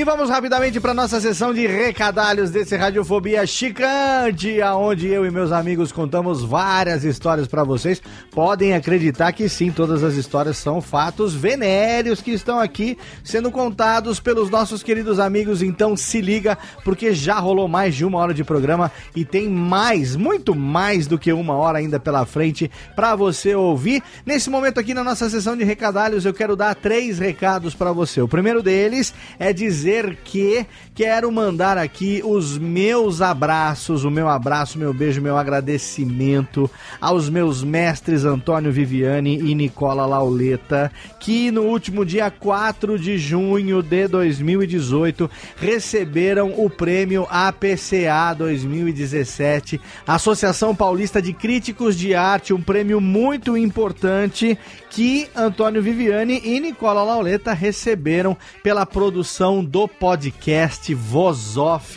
que é publicado aqui pela Radiofobia Podcast Network. Exatamente. O Voz Off recebeu o prêmio APCA 2017 na categoria Produção de Entretenimento para Rádio.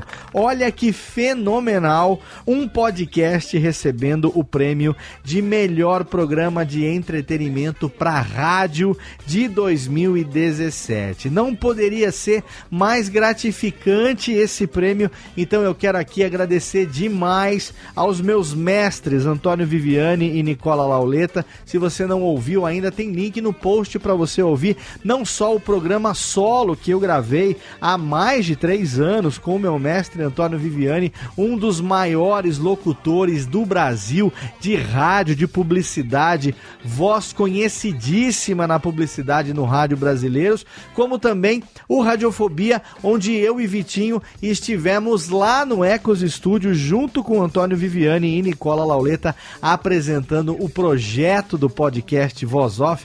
E é claro, se você não ouviu ainda, fica lá o link no post. O Voz Off é publicado toda primeira sexta-feira de cada mês no feed único da Radiofobia Podcast Network e também tem o feed próprio do podcast Voz Off, um programa que traz as entrevistas com algumas das maiores vozes do rádio e da publicidade do Brasil. Entrevistas raras, entrevistas como, por exemplo, com Franco Neto, que infelizmente veio a falecer, mas não antes de deixar esse registro lá no Voz Off. O programa desse mês de junho, que foi publicado exatamente no dia 1 de junho, na primeira sexta-feira do mês de junho, é um programa com Gil Gomes, ele que já teve aqui também num programa solo que eu e Marcos Lauro tivemos a honra de entrevistar o Gil Gomes aqui também no Radiofobia Podcast. Todos esses links estão lá no post para você.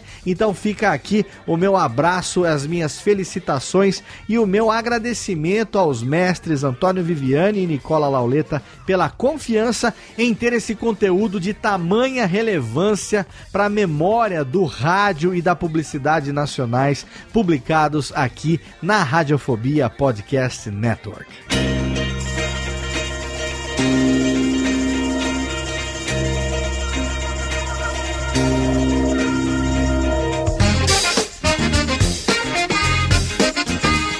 O meu segundo recado é para que você aí fique esperto, porque estamos aí há poucos dias, eu digo há poucos dias, de começarmos a Pod Pesquisa 2018. Vai ser a primeira grande ação da ABPOD, Associação Brasileira de Podcasters, que eu e Luciano Pires assumimos no final do ano passado. Tivemos o bastão passado a nós pelo nosso querido maestro Billy. O Luciano assumiu a presidência interina e eu assumi a vice-presidência interina e agora nós estamos aí há poucos dias de lançar a edição 2018 da Pod Pesquisa. Dessa vez vai ser a maior Pod Pesquisa já realizada. A quarta edição da Pod Pesquisa vai ser a maior de todas porque ela está sendo realizada pela ABPod, Associação Brasileira de Podcasters, em parceria com a Rádio CBN, exatamente uma das maiores redes de rádio do Brasil,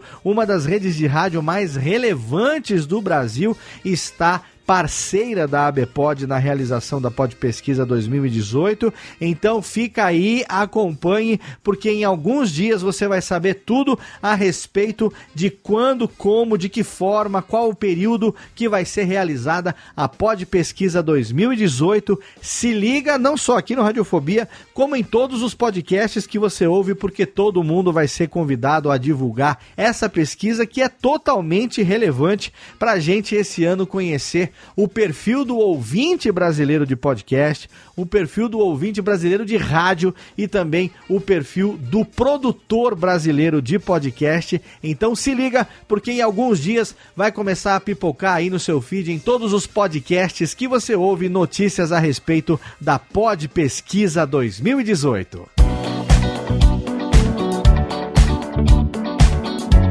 Último recado, é claro, é para você aí que tem um site, um podcast que quer melhorar a qualidade da sua hospedagem, se hospedar no nosso condomínio aqui de alto garbo e elegância, parceiro do Radiofobia e de todos os sites da Radiofobia Podcast Network desde 2010. É claro que eu estou falando de HostGator, que é um dos melhores serviços de hospedagem do mundo aqui no Brasil também, uma qualidade superior e você entra lá no link da HostGator, se você entrar em radiofobia.com.br barra podcast, ou então em qualquer post do Radiofobia, você vai encontrar lá um banner da HostGator para você clicar e assinar o plano que melhor se encaixa na sua necessidade. E aguarde porque muito em breve teremos aí planos especiais para podcasters, sim, estamos conversando com a equipe de parcerias da HostGator e em breve teremos aí novidades para você que é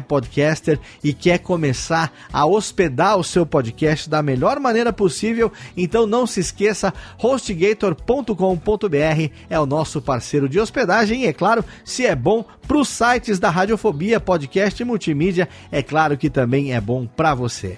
Agora, Técnica, roda a vinhetinha, porque a gente tem aí mais de uma hora pela frente de muitas histórias, ou seria de pequeninas lorotinhas, eu não sei, dos nossos convidados do programa de hoje. Então senta aí que ainda vem muita história pela frente.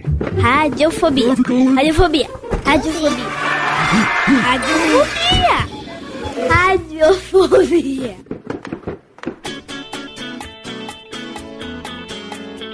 Tamo de volta no Radiofobia. Tamo de volta contando história. Só tem loroteiro. Vai, Telegram. One, two. Do you remember?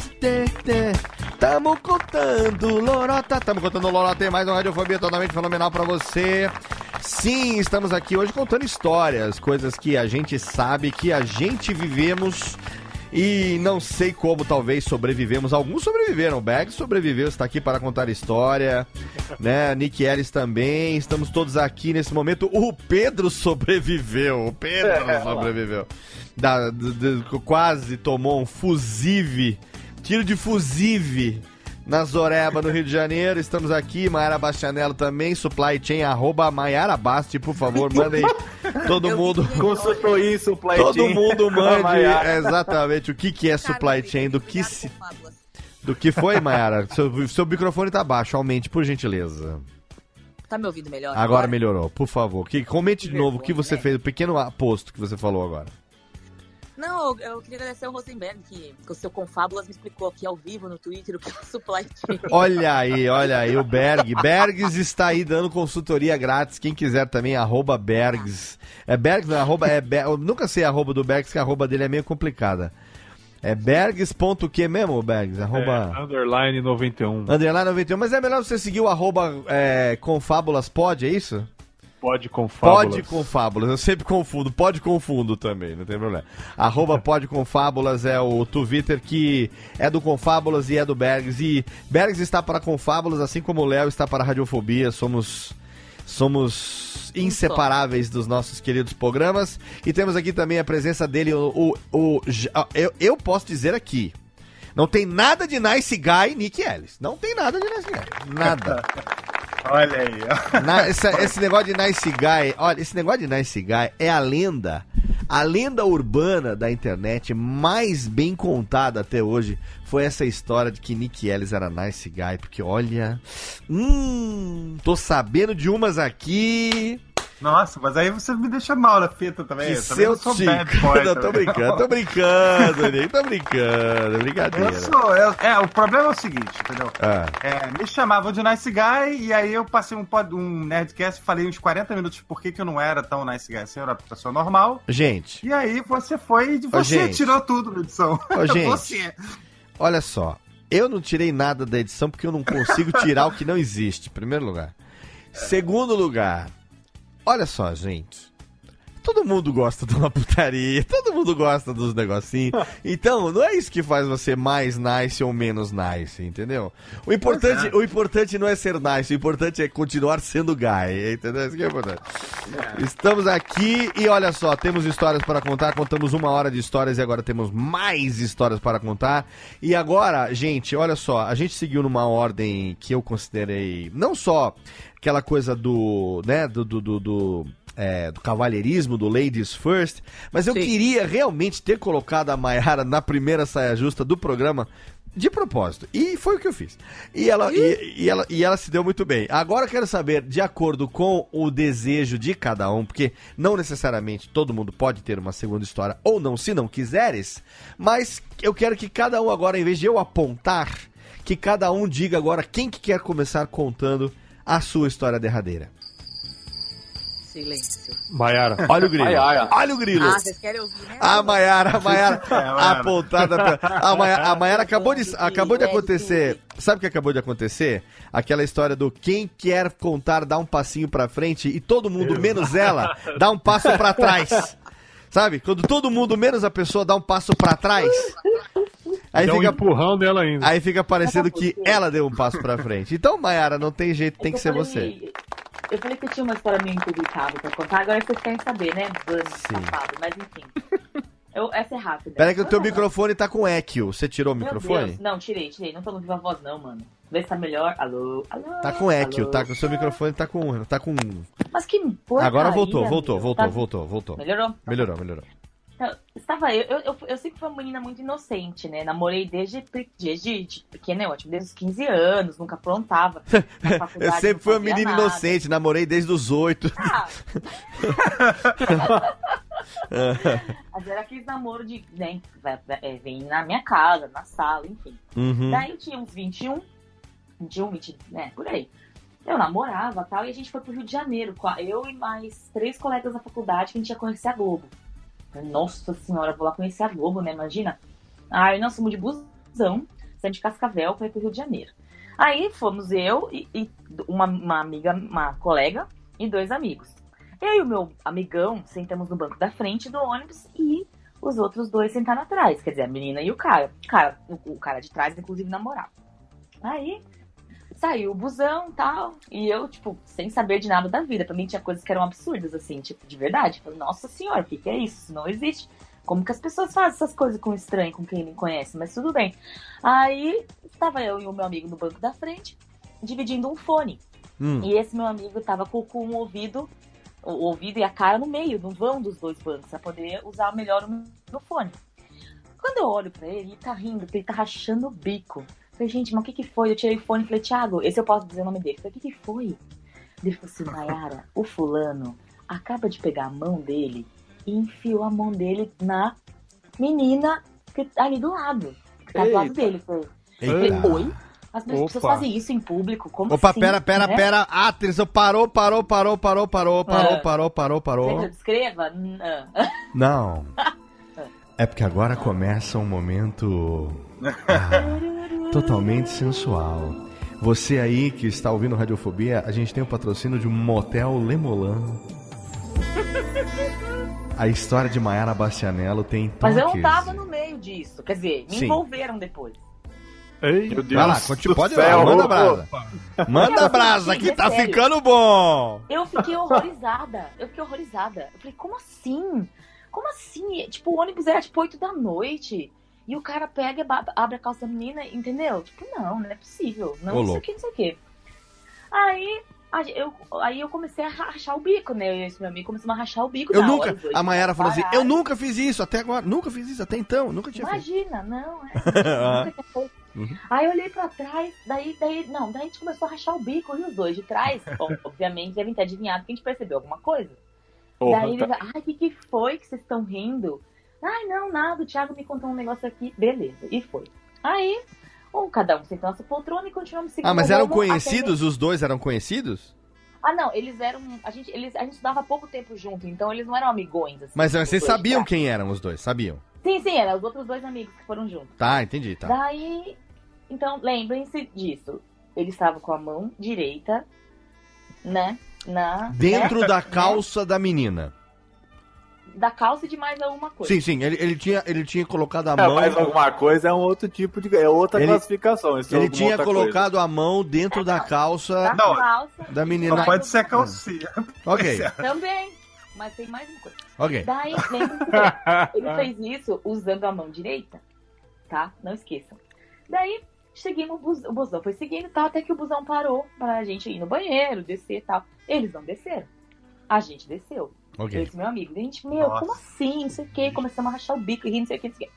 Vocês não vão descer? Ai, não, a gente não tá com vontade de ir no banheiro, não sei o que. Nossa senhora, tá bom. Descemos. Quando a gente voltou, eles estavam sentados, eles sentados atrás da gente e a gente na frente. Daí a gente virou e ficou com o joelho no banco pra conversar com eles atrás, né? Hum, Ok. empata foda do caralho, né? É, a gente acabou, porque a gente começou a rir, né? Tipo, mano, como assim? Eu achei aquilo um absurdo. Mas eu, cada, cada um faz o que quer, né? Mas na época eu achava um absurdo. Virei pra trás pra conversar com eles, eu não sei o que, que foi que eu falei, que o menino pegou a mão direita dele e passou na minha cara. Ele falou assim, ai, Nossa. Marinha, você é muito engraçadinha. Ai, vem aqui. E começou a passar na minha cara, mano. Escroto. Caralho, que sem Eu comecei a cara. gritar. Eu comecei a gritar. "É, Sai daqui! Não, imagina, o cara não desceu pra lavar a mão. Sim, Né? Não tinha, ao banheiro, não lavou a mão. entendi. Quando ele passou. Aí eu comecei a fugir, ele começou a pegar no meu cabelo. Aí eu Ai, comecei a chorar. que horror. E de repente Maera Bastianello teve a sensação que estava fugindo de uma peixaria louca. Nossa, deu uma bacalhoada. Bacalhau! ó. É o cabelo que quer ficar com o Mary, né? Quase. Cara, aí peguei aquela água lá, passei na minha mão e comecei a Eu vou tirar essa cara. trilha porque agora a trilha deixou de ser sensual e já virou um Ah. negócio mais ou menos ah, Negócio assim, ó. Nossa, velho. E aí esse meu amigo não deixava eu sair, porque ele começou a rir e ele bloqueou o corredor, dele começava a rir. E quanto mais eu não conseguia sair, mais ele passava a mão na minha cara. E no meu Nossa. cabelo, como se não passasse. E nas minhas costas. Nossa. É, foi isso. É nojento. Você não Acho que meteu eu um não chute no saco? né? Mas não dava, o menino estava atrás. Mas vontade de falar assim, tira essa mão de... da minha cara. Tira esta mão de buceta da minha cara. Fala, caralho. Cara, se É. fosse comigo, Deus me livre, mas quem me dera, né, cara? Muito bom, excelente. Olha aí, ó. Esse é o Bergs. É o homem que não tem medo de botar uma buceta na Se boca. Muito fosse bom. comigo. Se fosse comigo. Muito bem. Esse programa não é para menores de idade, Não, ninguém pra ouve. vocês, É para, para maiores de 65. Nem né? para maiores, eu vou falar pra você que só quem ouve esse programa é um bando de retardado que não sei por que Não tem continua. problema. Maera meio Bastianello, você sabe o que eu fiquei mais admirado de tudo com a sua história? Ah. O seu nível de pudor. É, eu, olha, O seu nível, você é Eu muito, você é muito pudica, Mayara. não, mas eu tenho uma reputação a zelar, entendeu? Você tem uma É nem reputação, aí, ó, você tem uma reputação a zerar, não é? A beirada ela já é. O quê? É, muito bem, Eu tenho muito piores bem. do que essa, mas essa daí realmente não vai dar. Pode contar, fica à vontade. Conto Eu não contamino. Muito bastidores. bem. Muito bem, excelente. Ô, e agora, quem que agora que agora que a gente já tinha colocado a Maiara na fogueira, agora alguém vai ter que se habilitar pra contar a próxima história. Quem vai ser? Pois é. Eu tenho uma aqui, é que eu a história que Manda, aconteceu Pedrão. de idas e vindas da vida, né? A gente, em 2015, é, foi para os Estados Unidos, né? Isso foi da Sim. Cat Adams. Opa, E aí a gente- eita, pau! Vai lá. E aí a gente, a gente ficou uns 20 e poucos dias lá. E a gente. Não, foi 2012, foi 2012, na verdade. E aí a gente é, foi viajar com um grupo de dança, depois a gente viajou, viajou sozinho. Grupo mais, de dança tava- lituana. Isso, a gente foi dançar num festival lá em Boston, né? E aí depois a gente foi pra Nova York e tal, fez uma viagem super bacana, tudo. E aí a gente foi separado e voltou separado dessa vez, né? E aí na volta ela ia é, voltar por Miami, São Paulo, e eu ia pra Newark, pra depois pra ir pra Lima e pra depois São Paulo. Aqueles voos que vocês sabem que é uma.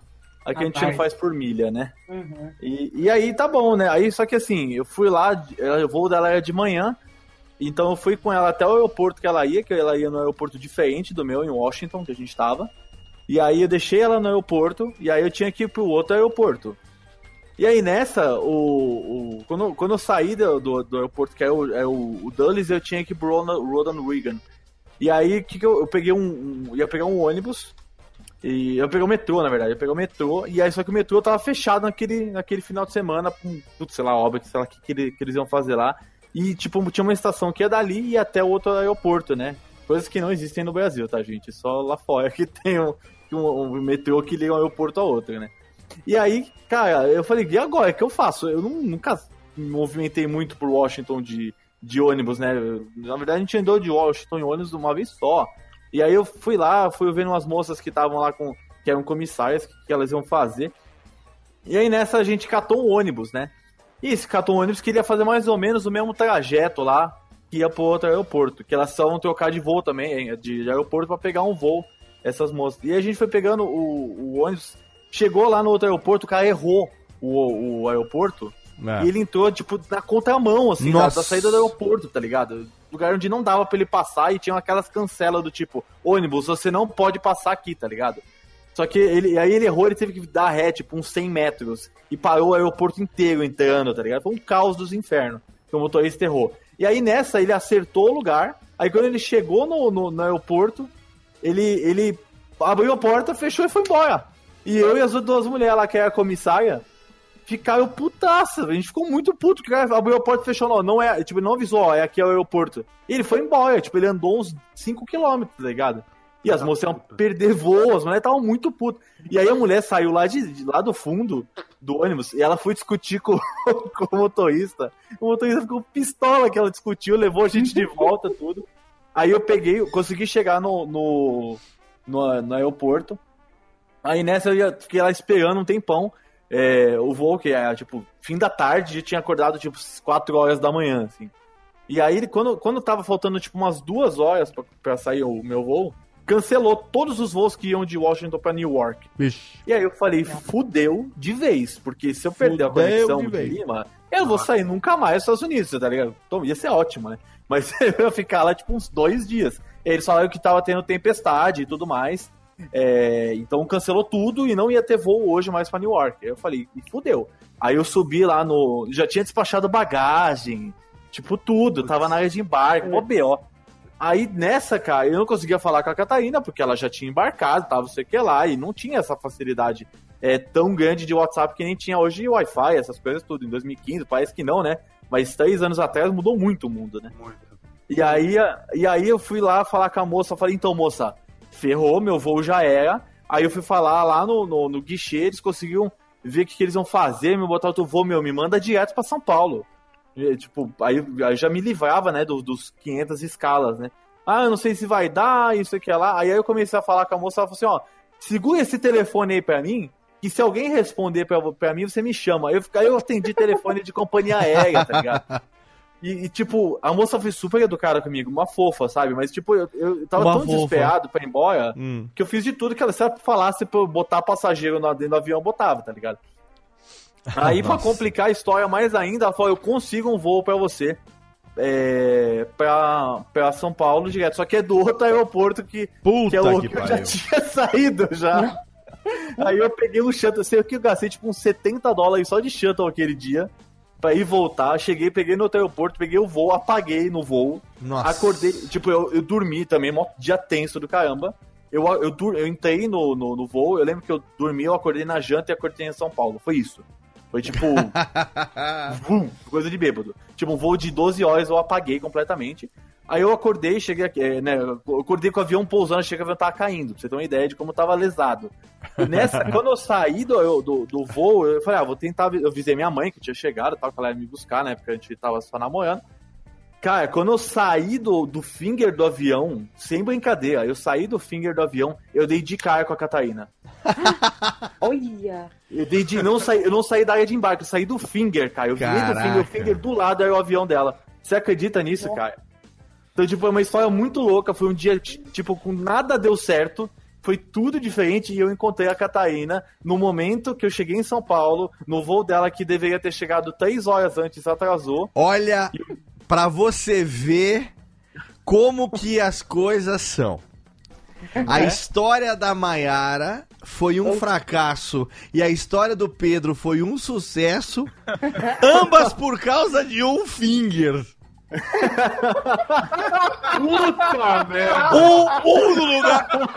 Um estava no lugar certo, o outro estava no lugar errado. Olha que coisa surpreendente. O poder do finger nessas histórias. Cara, mas a, a gente tava separado por tipo 10 mil quilômetros, cara. Qual é a chance de eu encontrar ela exatamente naquele lugar, cara? É, Mas isso, incrível, cara. isso, Pedro Peraí, Palota, finger isso. Tá no lugar certo.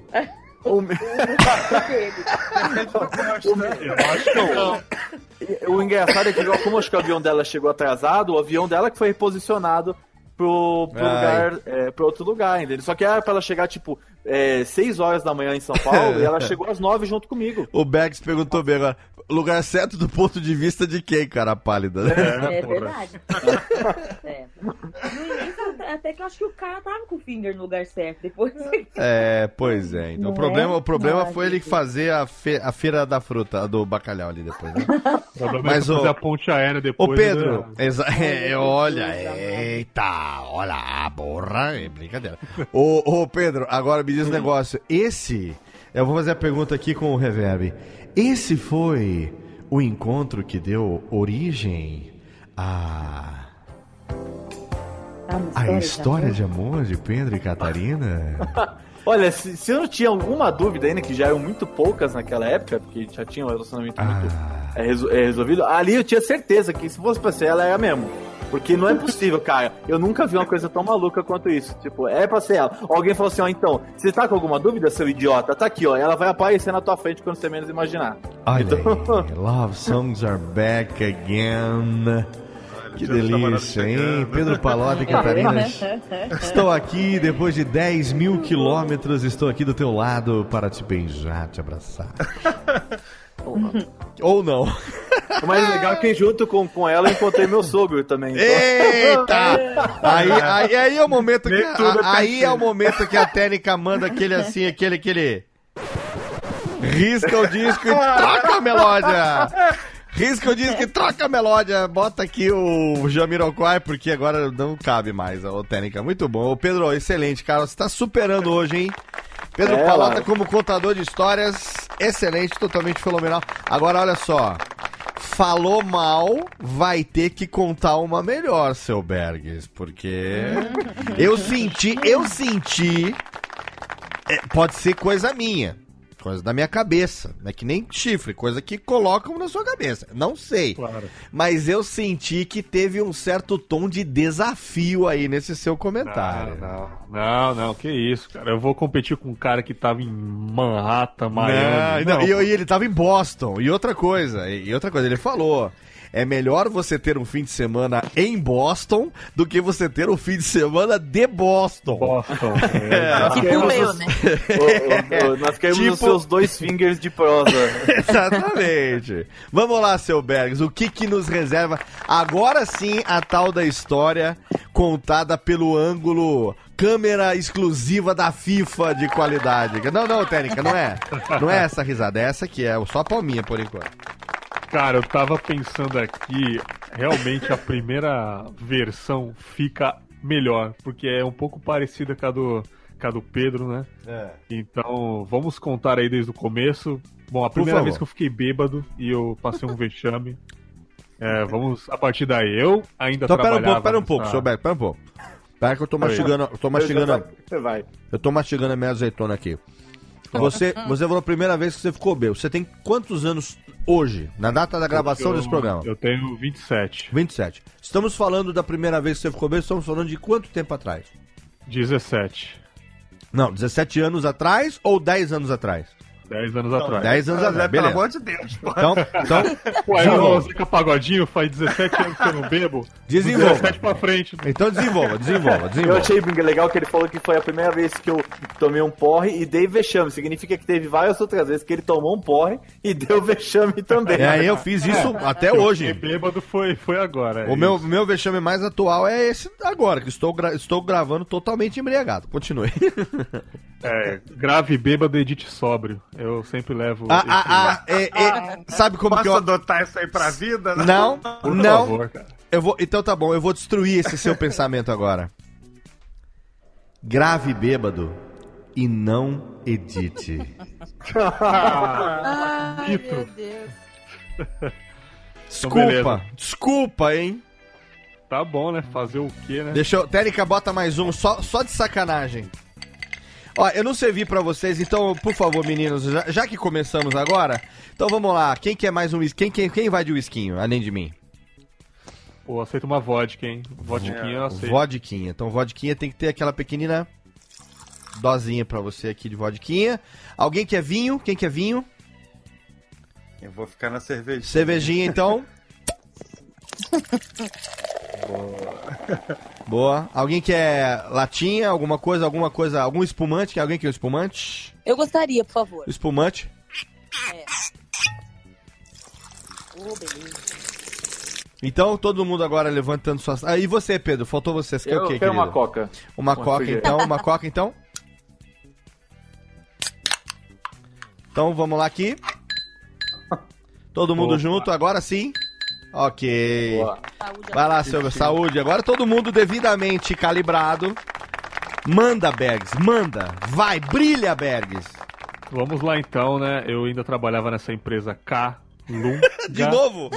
A, a Térica, a Térica tá mandando. Ah, tem que mandar o tique depois de tanto. Mesmo chamando de falida, tem que mandar o ticlin aqui, não tem jeito. Então, é, eu combinei de sair com alguns amigos depois do expediente, né? E mais uma vez estou contando essa história, os ouvintes do Confábulas já sabem, mas eu acho que é a história mais inusitada da minha vida e nenhuma vai superar. Hum. Beleza, Nossa, mais do vamos que lá. você quase morreu? Sim, eu acho que é. Porque teve vários, várias emoções. É Vamos porque lá. nessa então. ele quase transou.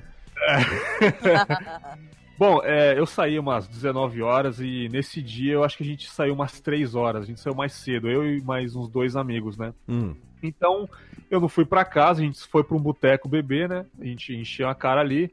A gente ficou muito bêbado, embriagado pra caramba. Tanto que eu caí no chão, saí rolando pela São Bento com a cadeira grudada na minha bunda. Nossa.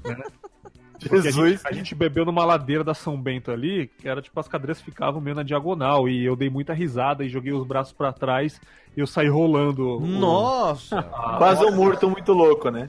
Aí quebrou a cadeira, uma merda. E eu tava bêbado já, né? E a gente teve a brilhante ideia de voltar para a loja, pra ficar zoando lá, enfim, né? Porque a gente não foi pra casa, a gente voltou pra loja. E a gerente era muito amiga nossa, aí a gente falou, ah, não O vai dar nada, saiu, vamos lá o cara saiu do zoar. mosteiro e foi parar na 25, né? Lá embaixo, assim. Uh.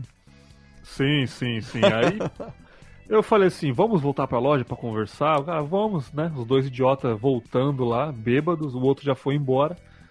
E a gente chegou lá e a gerente ficou assustada. O que, que vocês estão fazendo aqui de volta? Não, a gente só vai conversar, conversar aqui tranquilo. Ah, então tá bom, não faz bagunça não, hein? Beleza. E tinha um outro amigo nosso que ainda estava no expediente, estava no fundo do corredor abastecendo as coisas ali, que também é uma papelaria, essa Carlunga, né? falida, era também uma papelaria. Então a gente resolveu ir lá conversar com ele, só que do nada a gente teve a brilhante ideia de brincar de lutinha no final do corredor. Nossa, que No demais. meio do meio daquelas pilhas de chamequinho, 500 folhas, né? Exatamente. Chameque. A gente foi inventar de, de lutar. ali. R$19,90, chamequinho, 500 folhas. E um dando soco na cara do outro, e dando rasteira, e enfim. Mas aí soco na cara. Nossa, nossa Já- isso é muito hominho. Cara, É. é muito retardado. Vale cara. na cara? Por que não? É, então. Pá, por favor. é. Sim, Meu sim, Deus. sim. É, e a gente teve a brilhante ideia de jogar o moleque num quartinho das vassouras ali, que ficava no fundo da loja, e esmurrar ele lá dentro, né? Depois você reclama do outro que te falou que não aconteceu nada, né? Meu Deus. Só que nesse quarto das vassouras, o quarto da limpeza, tinha umas lâmpadas fluorescentes. Nossa. em pé. É, as lâmpadas que queimam a gente colocava ali, né? E o outro rapaz que estava conosco teve a brilhante ideia de dar uma lampadada na cabeça dele. Pariu. Nossa, gente. Olha o nível da Tava brincadeira. trabalhando, dar uma lampadada no que saiu comigo pra beber. Enfim, não sei, como uma forma de defesa, não sei, enfim. E abriu um buraco na cabeça do, do meu amigo Caralho, cara. Nossa. e começou a sangrar o corredor inteiro. E a gerente ficou desesperada e mandou a gente embora, levar o moleque na Santa Casa, enfim. Não é porque tá falindo, né, cara? Com esses caras que trabalham lá, só tem maluco, cara.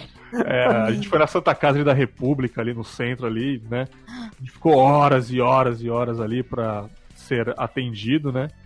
E a gente enfaixou a cabeça dele, enfim, já era umas nove e meia da noite, eu não costumava... Nove e meia da noite eu já tava em casa indo dormir essa hora, né? Ah. Morava na Zona Leste, né? E nove e meia da noite eu estava no centro de São Paulo ainda. Enfim, aí a gente resolveu, cara, tu- tudo bem, cara. Segunda-feira a gente resolve isso, era sexta-feira, vai pra casa, parecendo uma múmia com a cabeça branca, toda enfaixada. Meu Deus do céu. Aí eu cumprimentei o outro e fui embora pegar o meu querido busão pra onde eu morava, né? A gente foi, eu fui no terminal Parque Dom Pedro, aquele terminal gigantesco de São Paulo, todo mundo conhece. E chegando lá, era um ônibus que eu geralmente não frequentava ali, das nove e pouco, quase 10 horas da noite, e eu estava na fila porque o ônibus ainda não tinha saído. Comprei a passagem, enfim. Eu estava ali assoviando, tranquilo, es- esperando a- o ônibus chamar a gente para entrar. E tinha uma moça na minha frente, né? Uma moça linda, loira, alta, né? Ela olhou pra mim e falou assim: Ei, moço, você tem horas? Aí eu, tenho, né? 9h55 e tal. Ah, obrigado. Aí ela, caramba, tá frio hoje, né? É, Poxa, tá frio. puxando papo. É. É, você, você vai pegar, você vai pegar esse ônibus aí? Eu falei, vou, vou sim e tal. Você é da onde? Ah, sou... Se ele não vier tão rápido, eu pego ele. Toda. Eu moro, eu moro na Vila Jacuí. Eu falei, ah, eu moro em São Miguel, tal, ali perto. Ah, legal, tal. E entramos no ônibus, eu sentei do lado dela. E assunto vai e vai. Ah, Você tem quantos anos? Ah, eu tenho 17. Ah, eu também, coincidência. que legal, tal, tal, não sei o Ai, quê. Aí, Deus. quando eu cheguei no meu ponto, ah, não, antes de descer, passa o MSN. Aí eu, tá bom, né? MSN, olha só. Passei o MSN pra ela e a gente começou a trocar ideia, trocar ideia e, e papo vai, papo vem. Eu não tinha computador em casa ainda, ou eu tinha, estava quebrado. Eu lembro que eu ia pra Lan House conversar com ela nessa época. Os momentos de amor começam no Radiofobia. E começamos, começamos a compartilhar músicas do Exalta Samba um pro outro, não- sabe? Tipo, Aff, Jesus. é. Amigos, momento começa e os Djalma aparece pra dizer I love mina. I love you, gata. E a gente combinou de ir pra uma balada em São Paulo ali. E ela levou uma amiga tal, né? Não sei porque ela levou a amiga, enfim. Mas só sei que eu deixei a outra amiga de lado e fiquei com ela na balada. E a partir desse momento eu comecei a namorar essa menina, cara. A gente ficou junto um tempão aí. E graças a essa lampadada na cabeça, graças a esse momento de lutinha, um momento de bebedeira, eu pude chegar mais tarde no terminal e encontrar ela e conhecê-la. Então, muito obrigado aí, o cara que se sacrificou por nós e tomou a lampadada. Assim, terminei com ela porque eu tive que vir pra cá, por outros motivos, mas foi um relacionamento legal. Foi a primeira vez que eu me apaixonei de verdade. né? Que eu esquentei meu coraçãozinho. Olha Ela é me-. Ela me esperava sair do trabalho pra gente ir de mão dada, aquele romance bonito. Graças a esse dia, então eu fico muito feliz. Foi uma merda e foi uma coisa legal no final da história. É, eu acho que pro moço da lâmpada é só uma merda. É, sim. Mas ele que se foda, né? É, ele não teve final feliz, mas também foda-se. Foda-se. Amigo, os momentos de amor. É nesses momentos que as almas se encontram, que as pessoas se beijam. As pessoas se amam, aliás. As pessoas se fazem os pequenos tico-tico no fugamba. Em cima das máquinas de lavar, nos, nos depósitos de roupa suja, amigo. Amigo, nos momentos que os depósitos das calungas, em cima dos maços de. dos maços de A3, de A5, de chamequinho. É que os amor acontecem no momento que uma lâmpada se quebra na cabeça de alguém. O coração ele se junta nos peitos das outras pessoas, amigo.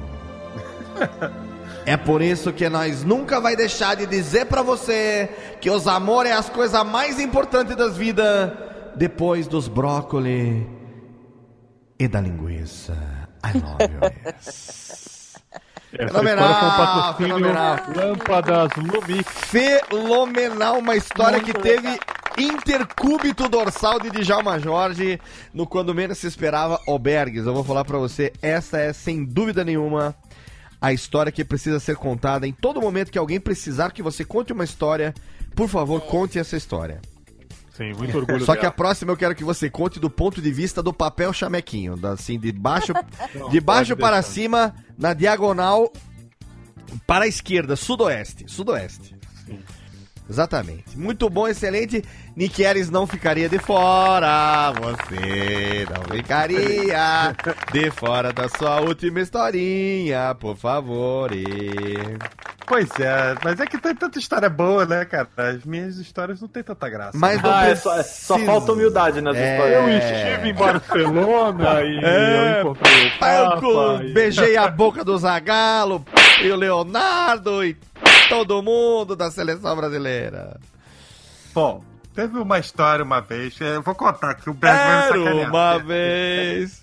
É toda história Alô, de pera um pouquinho só. Ai. Alô, Técnica, alô, Técnica, trilha de história bucólica para Nick Ellis nesse momento.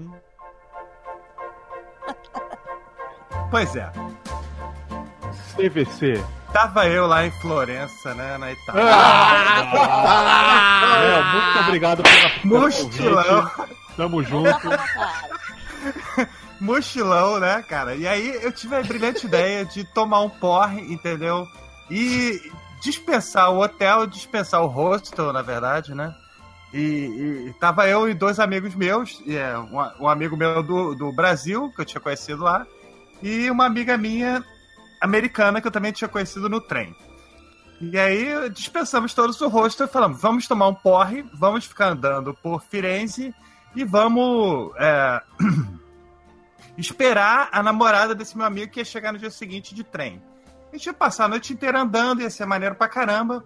E, e é, o- projeto era esse, né? E tome álcool, né, cara? E álcool, álcool, álcool, álcool, álcool, sem parar. Muito. Acho que eu nunca bebi tanto na minha vida, pelo menos até aquele momento. E passamos a noite inteira andando. E a coisa que eu tava fazendo curiosa, que eu tava, eu tava doido pra pegar a, a minha amiga americana que eu tinha conhecido. Hum. Então eu falei, porra, eu vou pegar os peixes, né? Tava um frio horroroso. porque era, Eita, tipo, só eu novembro. achei que ele fosse falar, vou pegar os peitos, só eu achei. Bacalhau de novo, bacalhau de novo. É. Cara, eu não gosto de bacalhau, né? Por motivos óbvios, mas enfim. Ô, Vamos voltar aqui.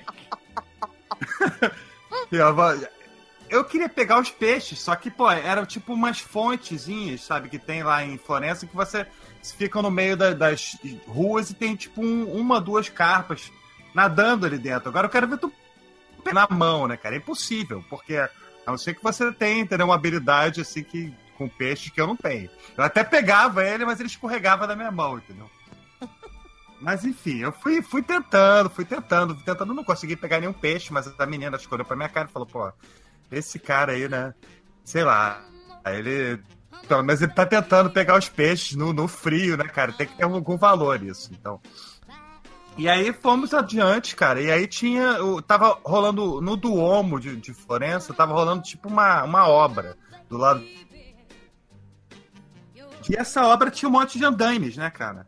E aí os meus amigos de um determinado nível de alcooli- alcoolização tiveram a brilhante ideia de subir na porra dos andaimes. Eita, Ah, bêbado é foda, né? Cara, e eu falei, cara, primeiro que vocês vão morrer.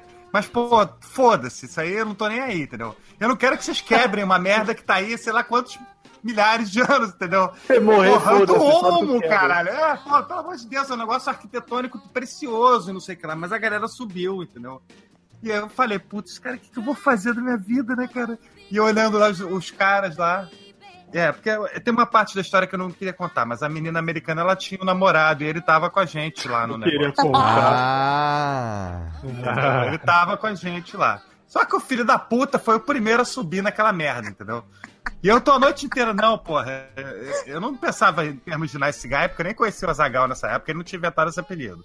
Mas eu tava aqui naquela, né, porra? eu Tava me sentindo culpado. Falei, pô, tô dando em cima da mulher do cara aqui, né, cara? E o cara aqui do meu lado, não sei o que. Que merda, né? Porra, não é uma coisa assim muito legal. Eu falei que esse cara não era tão nice quanto vocês achavam. Eu falei. Porra, eu. Léo, o filho da puta tava lá no Duomo, cara. Sei lá, no vigésimo andar do Duomo, subindo andaime, sabe? E ele ia quebrar aquela merda. Eu falei, putz, eu vou agarrar a mulher dele aqui mesmo, né, cara? Aí eu, vi, aí eu virei pra ela e falei, cara, desculpe dizer, mas esse teu namorado é um merda, cara. Olha o que esse filho da puta tá fazendo, entendeu? Morre, diabo. Falei, cara, eu quero que ele caia, mas eu quero que ele caia pro lado de cá, entendeu? Porque se ele cair pro lado de lá, ele vai quebrar uma porra de um vitral, entendeu? Que nunca mais vai ser recuperado na história do- da humanidade. E aí ela falou, porra, esse brasileiro é maluco, mas, pô, o cara tava querendo pegar peixe pra mim. O cara tava me tocando a real aqui do americano. Aí ela foi e ficou comigo, cara. Ah, fura olho do Aí quando o caralho. cara desceu, quando o cara desceu, ela deu uma disfarçadinha, né, tal, não sei o que lá, e não quis ficar mais com o cara, não sei o que. E o cara ficou putaço. Aí o cara olhava pra mim assim, falava, que O cara que não. falou pra mim? O boi. É, o, am- o boi. o boi. Virava pra mim em inglês e falava, que merda que você fez com a menina, que não sei o que lá, que ela não quer mais olhar pra minha cara. Eu falei, cara, eu só falei que você é um imbecil. Você tava subindo na porra do Duomo de Florença e ia queimar essa porra. Foi só isso que eu falei, só toquei a real. Entendeu? Eu só falei pra Eu só falei pra ela que enquanto você tava lá dando uma de Assassin's Creed, eu tava aqui furando teus olhos, filha da puta. Pois é, e essa foi a minha historinha. Maravilhoso. O cara tava lá de Assassin's Creed, Assassino Kleber, subindo no Duomo de Florença, incorporou ali o Ezio, Ezio Auditore da Firenze. E você tá ali furando os olhos dele. Olha, que Nick Ellis. Não, porque, pô, eu tava com peninha. Questão, meu Deus. Esse, esse é o Nick Ellis. Esse é o Nick Ellis. Pô, cara, na boa, não deu, não. Aí não deu. Eu vou até resgatar aqui, ô Nick, enquanto você tá falando aqui, eu vou até resgatar aqui uma. Pera aí, Técnica, por favor, dá uma parada aqui no. Oh yeah, aqui não, não, nessa aqui também não. Técnica, por favor, aquela aqui. Em homenagem a esse é o Jovem Nerd, esse é o Nick Ellis.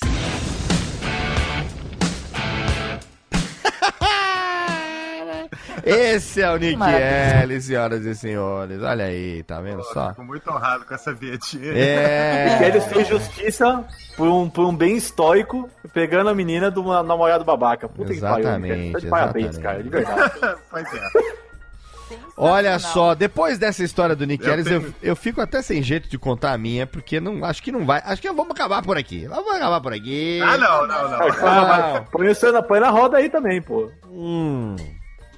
É que a minha. Vocês estão falando muita coisa de cunho é, emocional, sexual, pegacional, e eu não tenho nada, nada nesse Não era a minha sentido. intenção, mas a história, a história Entendeu? A minha, a minha história ela vai, ela vai terminar no anticlímax fudido aqui do programa, entendeu? Então, eu acho que a gente deveria encerrar nessa aqui do Nick. Eu não vou contar a minha, não. Vou deixar para outro momento. Conta, conta. Vou deixar para um outro momento, porque a minha história ela tem a ver com.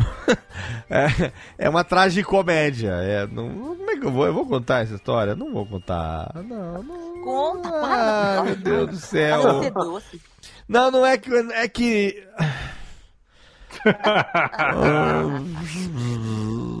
Bota um Robson Jorge, pelo menos aí, Tênica, vai. Só pra dar uma animadinha, vai. É porque é triste a história, mas é. Dá- Pode, pode fazer de conta que é feliz, né?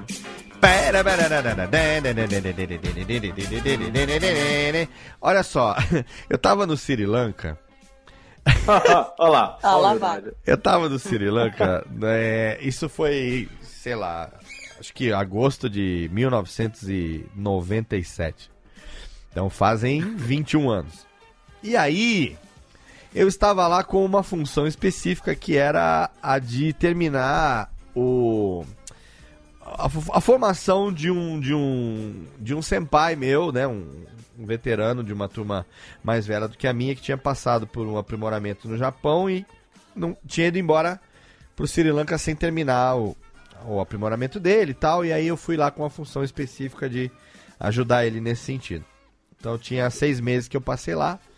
E aí a gente cuidava de todas as, as regiões do país e tal. Eu, eu era sacerdote, ainda sou, mas eu era sacerdote de carreira, então eu era religioso em tempo integral e estava fazendo esse papel, né, de, enfim, é, não só terminar a formação dele também, mas como ajudar ali na, na- na- na- na- no aprimoramento das, das pessoas ali, através da orientação dele e tal, não sei o quê. E aí a gente seguia ao longo do país as pessoas, lá, os líderes tal, que tinha que formar e acompanhar. E aí tinha um, um grupo que ficava no sul do- de Sri Lanka, é, que a gente acompanhava e tal. E aí aconteceu que um dia um, um casal que era responsável lá tinha uma menininha, uma filhinha deles que tinha nascido com uma doença congênita. Que quando nasceu é, já tinha sido desenganada pelos médicos que não ia ter jeito, sabe? E aí, eventualmente, essa menininha faleceu. E sabia que não ia ter. Era, sabe aquele tipo de doença incurável? É, incon- é congênita, tem uma falha no coração X e tal, não sei o que. Então, é só é, esperar o tempo de morrer. Nasceu, tem que esperar o tempo de morrer e não vai ter jeito. Não, não tem Hum. como curar. E aí a menininha, inve- in- in- invariavelmente, chegou o momento que faleceu. E aí, no momento que ela faleceu, o nego ligou pra gente lá e falou assim: olha, a menininha, filha do casal tal, faleceu e tal, então vamos ter que fazer o funeral dela. E aí, como era um casal que tinha um, um- papel importante lá, que a gente respeitava bastante, gostava deles e acompanhava no dia a dia, ela falou: ah, a gente vai pegar, então a gente vai até aí e vamos fazer o funeral delas, né, da, da menininha, né? A gente era eu, eu e esse, esse cara que eu fui lá pra terminar o treinamento dele. Nós éramos os responsáveis é, do país, né? Da, da, da, da igreja. E aí falou assim: "Não, então vamos lá fazer o funeral dela. O mínimo que a gente tem que fazer pra honrar, né? Agradecer a família por tudo que tem feito e tal, não sei o quê. Aí pegamos a estrada. Deu umas 7 horas, 8 horas de estrada mais ou menos. O país não é muito grande. E aí a gente foi até lá. E aí chegamos lá. Só que eu já vinha. É, eu já vinha de um histórico de. Ah, Como que eu vou chamar? É. Desarranjo intestinal. É, por aí. Porque o que acontece? O Sri Lanka, pra quem não conhece, é uma ilha que fica no sul da Índia. É um antigo É, o Ceilão. negócio ali na higiene não é o ponto principal, né? Né? Higiene e também o fato de que, é, exatamente por essa questão do saneamento e tal, todo país que tem um saneamento ruim, a comida é apimentada, perceba, né? Todo país onde a água é uma bosta, a comida ela é exageradamente apimentada. É, é uma compensação que se faz. Índia, Sri Lanka e tal. Outros países como Indonésia, Malásia, não sei o que. Então, países onde a, O a- México. é, exato, exato, exatamente. É isso mesmo. Países onde você tem uma água de baixa qualidade, você tem um, um pratos, pratos que se faz uso da pimenta em, em excesso até por conta disso, né? Hum. E eu sempre fui muito fraco pra pimenta. Tanto é que eu tô postergando o quanto eu posso o convite do meu amigo Fred pra gravar lá o tal do Queimando a Língua. Porque eu vou me fuder muito. No nível 2 eu já vou estar chorando lágrima de, de, de sangue. E, e lá eu falava no spice, no spice, e ainda vinha spicy pra caralho. Porque tá na panela, né, por exemplo. É, Tá não, não tem jeito, cara. É, não eles tem como, eles né? não serviam com a pimenta física, mas o tempero já tava, entendeu? Então eu já, quando cheguei lá no funeral da menina, eu já cheguei com um, um histórico ali de desarranjo que eu era queimava um pra entrar e dez pra sair, né?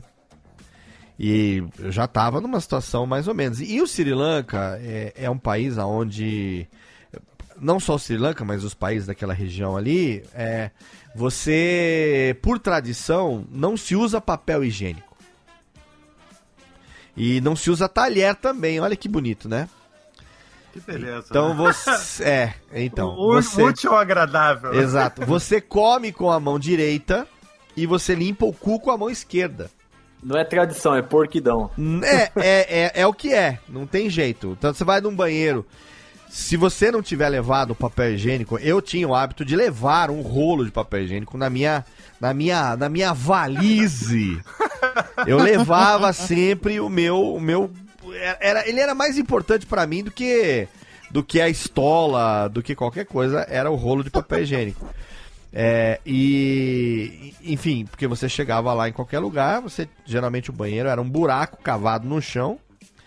E pra você entrar, você pegava um balde e enchia de água e entrava. Não se tinha papel higiênico. Que horror, cara. Desculpa. É. Eu sei que é cultural. Véi, mas, tudo pô, bem, mas Ah, eu. é fa- Você acha que eu pedi pra ir lá? Não, né?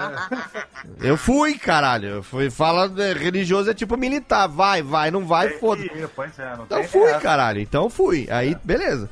Aí comer, não tinha talher pra comer, comia com a mão direita. Ok, eu aprendi a fazer aquela conchinha com os quatro dedos, indicador, médio, anelar e mínimo. Você faz uma conchinha e com o seu polegar você faz o movimento de inserir a comida naqueles quatro dedos e faz um bolinho entre o anelar e o médio e você põe na boca. Comer com a mão direita, comer com a mão, não é tão difícil. Mais difícil é limpar o cu com a mão esquerda. Esse é o mais complicado de tudo, porque envolve um processo de sensibilidade no dedo médio, Ah, que é o dedo que tem a responsabilidade de fazer o arrastão. Caralho. Nossa, mãe do céu, arrastando. É, é o cara que tem um trabalho sujo, é o dedo. É o dedo médio, é o dedo que vai ali no rego fazendo a, a, a pá. Ele vai, ele vai, sabe o rastelo? Tem aquele rastelinho do meio? O dedo médio vai fazendo o papel do rastelo. E aí Nossa, você, Que- você tem um que balde. imagem mais linda, poética. O meu papel aqui, nesse final de programa, é cagar com a sua experiência auditiva. ah, Esse é meu papel como bom host de podcast, é cagar na tua vida, literalmente agora estou fazendo isso. E aí você tem então o- a experiência de comer com a mão direita e limpar a bunda com a mão esquerda. E aí a situação toda era o seguinte, a gente chegou no funeral da menina e eu estava, como a Mayara se referiu, com o intestino devidamente desarranjado já há alguns dias. E nós chegamos numa região que, diferente da região onde eu morava, que era uma região que tinha o mínimo de estrutura, digamos, Ocidental. ocidental, estrutura é, arquitetônica, era uma região onde as casas de melhor estirpe, elas tinham uma camada dupla de barro na parede. Que agradável. Casas de pau a pique. Era num campo de arroz, a família era a família de agricultores. Então não tinha como exigir exatamente nada. É, a tradição é que o funeral fosse feito no terreno da própria família, né? Então, assim como no Japão e outros lugares, você tem aquele cemitério familiar e tal. É, e beleza, até aí tudo bem, eles prepararam tudo e tal, e o meu papel ia ser ali, fazer a oração e, e, e- e puxar as palavras de, de condolências e tal. Só que faltando alguns minutos para o cerimonial em si, estando eu já devidamente trajado de estola nos ombros, eis que me vem o quê? O bichinho do Tá doido. Ranran. O charuto. O bichinho na hora errada. É. o bichinho do Ranran. E aí eu passo a mão na minha valise, que tem o meu fie- fidelíssimo rolo de papel higiênico camada dupla e falo onde fica o mictório barra toalete, o buraco no chão, onde é esta merda? E aí me direcionam ali no alto do morro, passa boi, passa boiada, lá vou eu, e chego lá, tem a bela casinha, do lado da casinha tem um baldezinho, uma torneirinha que vem de longe, e para os locais, encha-se o baldezinho e adentre-se a casinha. Como eu, né? É, como, se- como se diz, ocidental de estirpe, estava lá com minha valise, portando meu rolo de papel higiênico, eu não me dei ao trabalho de pegar o balde com a água para entrar ao recinto. Fui apenas com minha valise e com o meu papel higiênico dentro da valise. Adentro ao recinto, primeira constatação, buraco no chão de diâmetro do tamanho da minha cintura. Ou seja, se não tomar cuidado, caio e entalo nesta merda. Primeira constatação. Segunda constatação: a porta não tem trava. E por estar em cima de um morro, passa boi, passa boiada, a gravidade ela era para que a porta permanecesse aberta para o lado de fora e não para o lado de dentro. Então, assim, além de ficar de cócoras num buraco do tamanho da minha cintura, eu teria que manejar uma maneira de fazer com que a porta ficasse fechada. Caralho. Então o que fiz? Eu, MacGyver, que sou devidamente treinado, discípulo de Richard Dean Anderson. o que fiz? Eu que aprendi a consertar um radiador com um ovo frito, um ovo cozido, na verdade. Eu que aprendi a fazer, eu que aprendi a fazer uma, uma- um- a- a- a- a- como é que fala? A, a interromper um vazamento radioativo com chocolate e um grampo de cabelo quando era criança. Eu orei para meu santo das causas impossíveis, que era São MacGyver, Não, Magai. e eu tive todas as ideias. Olha só, eu tive todas as melhores ideias em átimos de segundo. Átimos de segundo.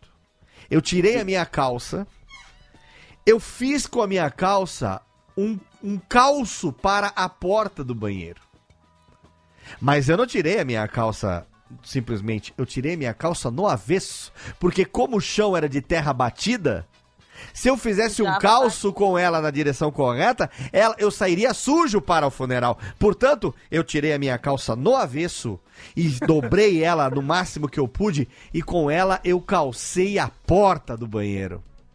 Meu Deus do céu. E ela ficou suja, obviamente, mas para o lado de dentro, ou seja, quando eu a colocasse novamente do lado hum, que não, que não era do avesso, do lado correto, ela estaria limpa. Então, resolvi meu primeiro problema, que era o quê? Calçar a porta. Olha como eu sou inteligente. Eu, eu, eu estava sentindo orgulho de mim mesmo. E aí, no segundo momento, falei, agora tem que resolver o segundo problema, que é o quê? É simplesmente segurar para que minha cueca não caia e minha bunda não entale neste buraco no chão. Vou fazer aqui meu serviço e, sacando de meu rolo de papel higiênico inseparável, né? Farei a asepsia, colocarei a minha calça e voltarei à cerimônia em tempo hábil. Para Como um Lord inglês. como Lorde inglês. Niki, eu termino o serviço com um equilíbrio que jamais imaginei que teria. Encontrando um centro gravitacional que eu nunca soube que tinha. Para parar ali perante aquele buraco como um verdadeiro pêndulo.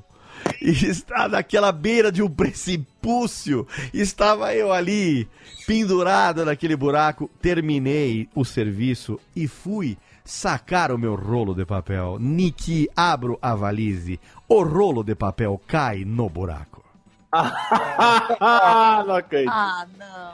E eu não tenho nem o balde, que eu não tive o trabalho de pegar o balde Ah, do lado não. de fora. cara. E o único rolo de papel que eu tinha caiu no buraco que era do tamanho da minha cintura e da profundeza do inferno. Ou seja, irrecuperável. E aí eu passei o momento que é, o, o Ma- MacGyver não tinha solução para essas coisas. Não mesmo. Porque o que eu ia fazer? Arrastaria eu meu rabo como um cachorro na grama?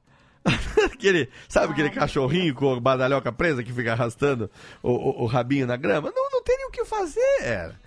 Aí, Entendeu? Só A tem que balde. Então, Eu a- choro. olha só, eu chorei. Chorei muito, Pedro. Eu chorei tanto. Mas eu chorei. Eu chorei. Eu já estava chorando na viagem pelo funeral da pobre menina. Estava chorando. Nesse Você momento. estava literalmente cagado, Léo. Eu estava. E sem como, ter como fazer a minha asepsia anal. Você estava cagado numa situação de merda. Isso aí foi Exatamente. a coisa- Sim, eu sei. E aí, eu, eu- olha só, o que se passou nos próximos três minutos desse momento foi algo que eu não consigo conceber, mas que botaria inveja em é, Mercúrio, The Flash e outros que têm a velocidade acima da média humana, porque eu consegui Olha, eu consegui sair de cócoras, tirar o calço da porta, dar a volta, pegar um balde, encher de água, voltar, calçar a porta em situação, coisa de, de, de um minuto e meio, dois minutos. Sem perder sua pose de galinha botando o ovo, né? Sem perder a minha pose de galinha pintadinha. E, e- e- e sem. E olha, um, um momento que eu não sei, porque eu não, eu não me dei a esse trabalho. Mas eu, eu, eu oro para quê? Eu torço para quê? Porque eu não olhei para nada além do que eu precisava olhar. Eu não tive o cuidado de olhar se alguém estava me vendo. Então eu não sei se houve testemunhas do processo. Eu só sei o que eu passei nesse processo. E aí, obviamente, que ao recalçar a porta, eu aí tive que passar pela experiência que eu havia evitado por quatro meses. E nesse momento foi inevitável, que foi finalmente aprender a usar as três conchas. Ou melhor, não tinha três conchas, Ah. mas o dedo do meio como o guia, o compasso, o, ra- o rastelo do terror. E aprendi por que, que os singaleses eh, não cumprimentam com a mão esquerda, só cumprimentam. Ainda que canhotos, só cumprimentam com a mão direita. Isso. E digo mais, Deus. finda a experiência, eu saí de lá, como diria Pedro Palota, na postura de Lorde Inglês que me cabe e oficiei o funeral da menina com toda a pompa e circunstância que o Ai, momento merecia, porque afinal de contas eu estava cagado, mas eu continuei de nariz erguido porque ninguém merecia o negócio. Muito bem, muito bem, hein? Então, senhoras e senhores, aqui nesse momento de bosta, eu falei que eu não queria que a minha história. Chega, o Rubens e Jorge. Esses anões, se vocês, não, se vocês pudessem ver, mais palma. se vocês pudessem, se bater mais palma agora, eu vou demitir. Eu, eu vou mandar embora.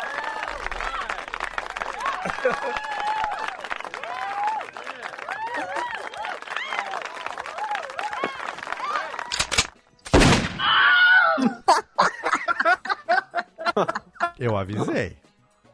Eu tô avisando. Muito bom. No... Achou pouco? Tem que botar o, o Eliezer Martins fazendo. A Ai, partir ai, de. Senhoras e senhores, senhoras e senhores, a partir de hoje. Não há mais anões nesse programa. Os anões acabaram de passar por um momento triste. Ah, não, não, música não. Eles passaram dessa pra melhor. Eles tiveram o mesmo destino que Homem-Aranha, que Doutor Estranho, que T'Challa. Que assim como minha média, eu vou T'Challa no café com leite amanhã. Eles tiveram o mesmo destino que Soldado Invernal, Ó, spoiler. que todo mundo tiveram o mesmo destino. Eles se renderam ao estalo das manoplas. Os anões morreu. Os anões se foi. Não é pra acabar esse negócio. de- A técnica tá me subo... A técnica tá me sabotando nessa merda aqui agora. Olha só, gente, ó, vamos acabar o programa? Ô, não, também vamos acabar o programa com o que também, hein? Que música nós vamos usar pra acabar o programa? Vamos usar aquela, vai, tá bom? Chega, vai, vai, né? tá, tá, acabou.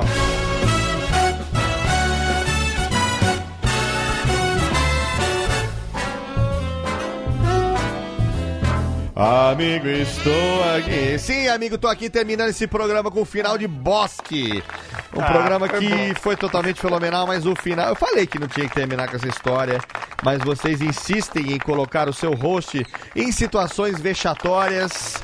E eu estou aqui para variar, né? Sempre aqui, há quase 10 anos, fazendo para você esta michórdia de programa. E por isso eu agradeço a presença de todos vocês que estiveram aqui, começando por ele que está aqui, ele que é o marido de Cat Adams, ele que sabe por onde vai, ele que é Pedro Palóteles. Muito obrigado, Léo. Muito obrigado. Que essa sua história comovente vai ficar nos anais do áudio. É, história de merda vai ficar nos anal. Literalmente vai ficar nos anal. Ai, Pedro Palota, como está por onde vamos? Ai, graças a Deus tá indo muito bem, fazendo as nossas livezinhas, construindo muita coisa no nosso Minecraft, lá no nosso Minecraft, muito legal. Excelente, muito Cada bom. vez mais. Estamos chegando aí nos 15 mil, né? Tamo Olha aí que fenomenal, eu que conheci esse canal com 280 inscritos, hein? É, pra você ver, né? Tem que evoluir da vida, né? Graças a. Deus. Muito obrigado por me chamar. Tamo Esse junto. podcast sensacional com pessoas que sou muito fã. Todos vocês, na verdade.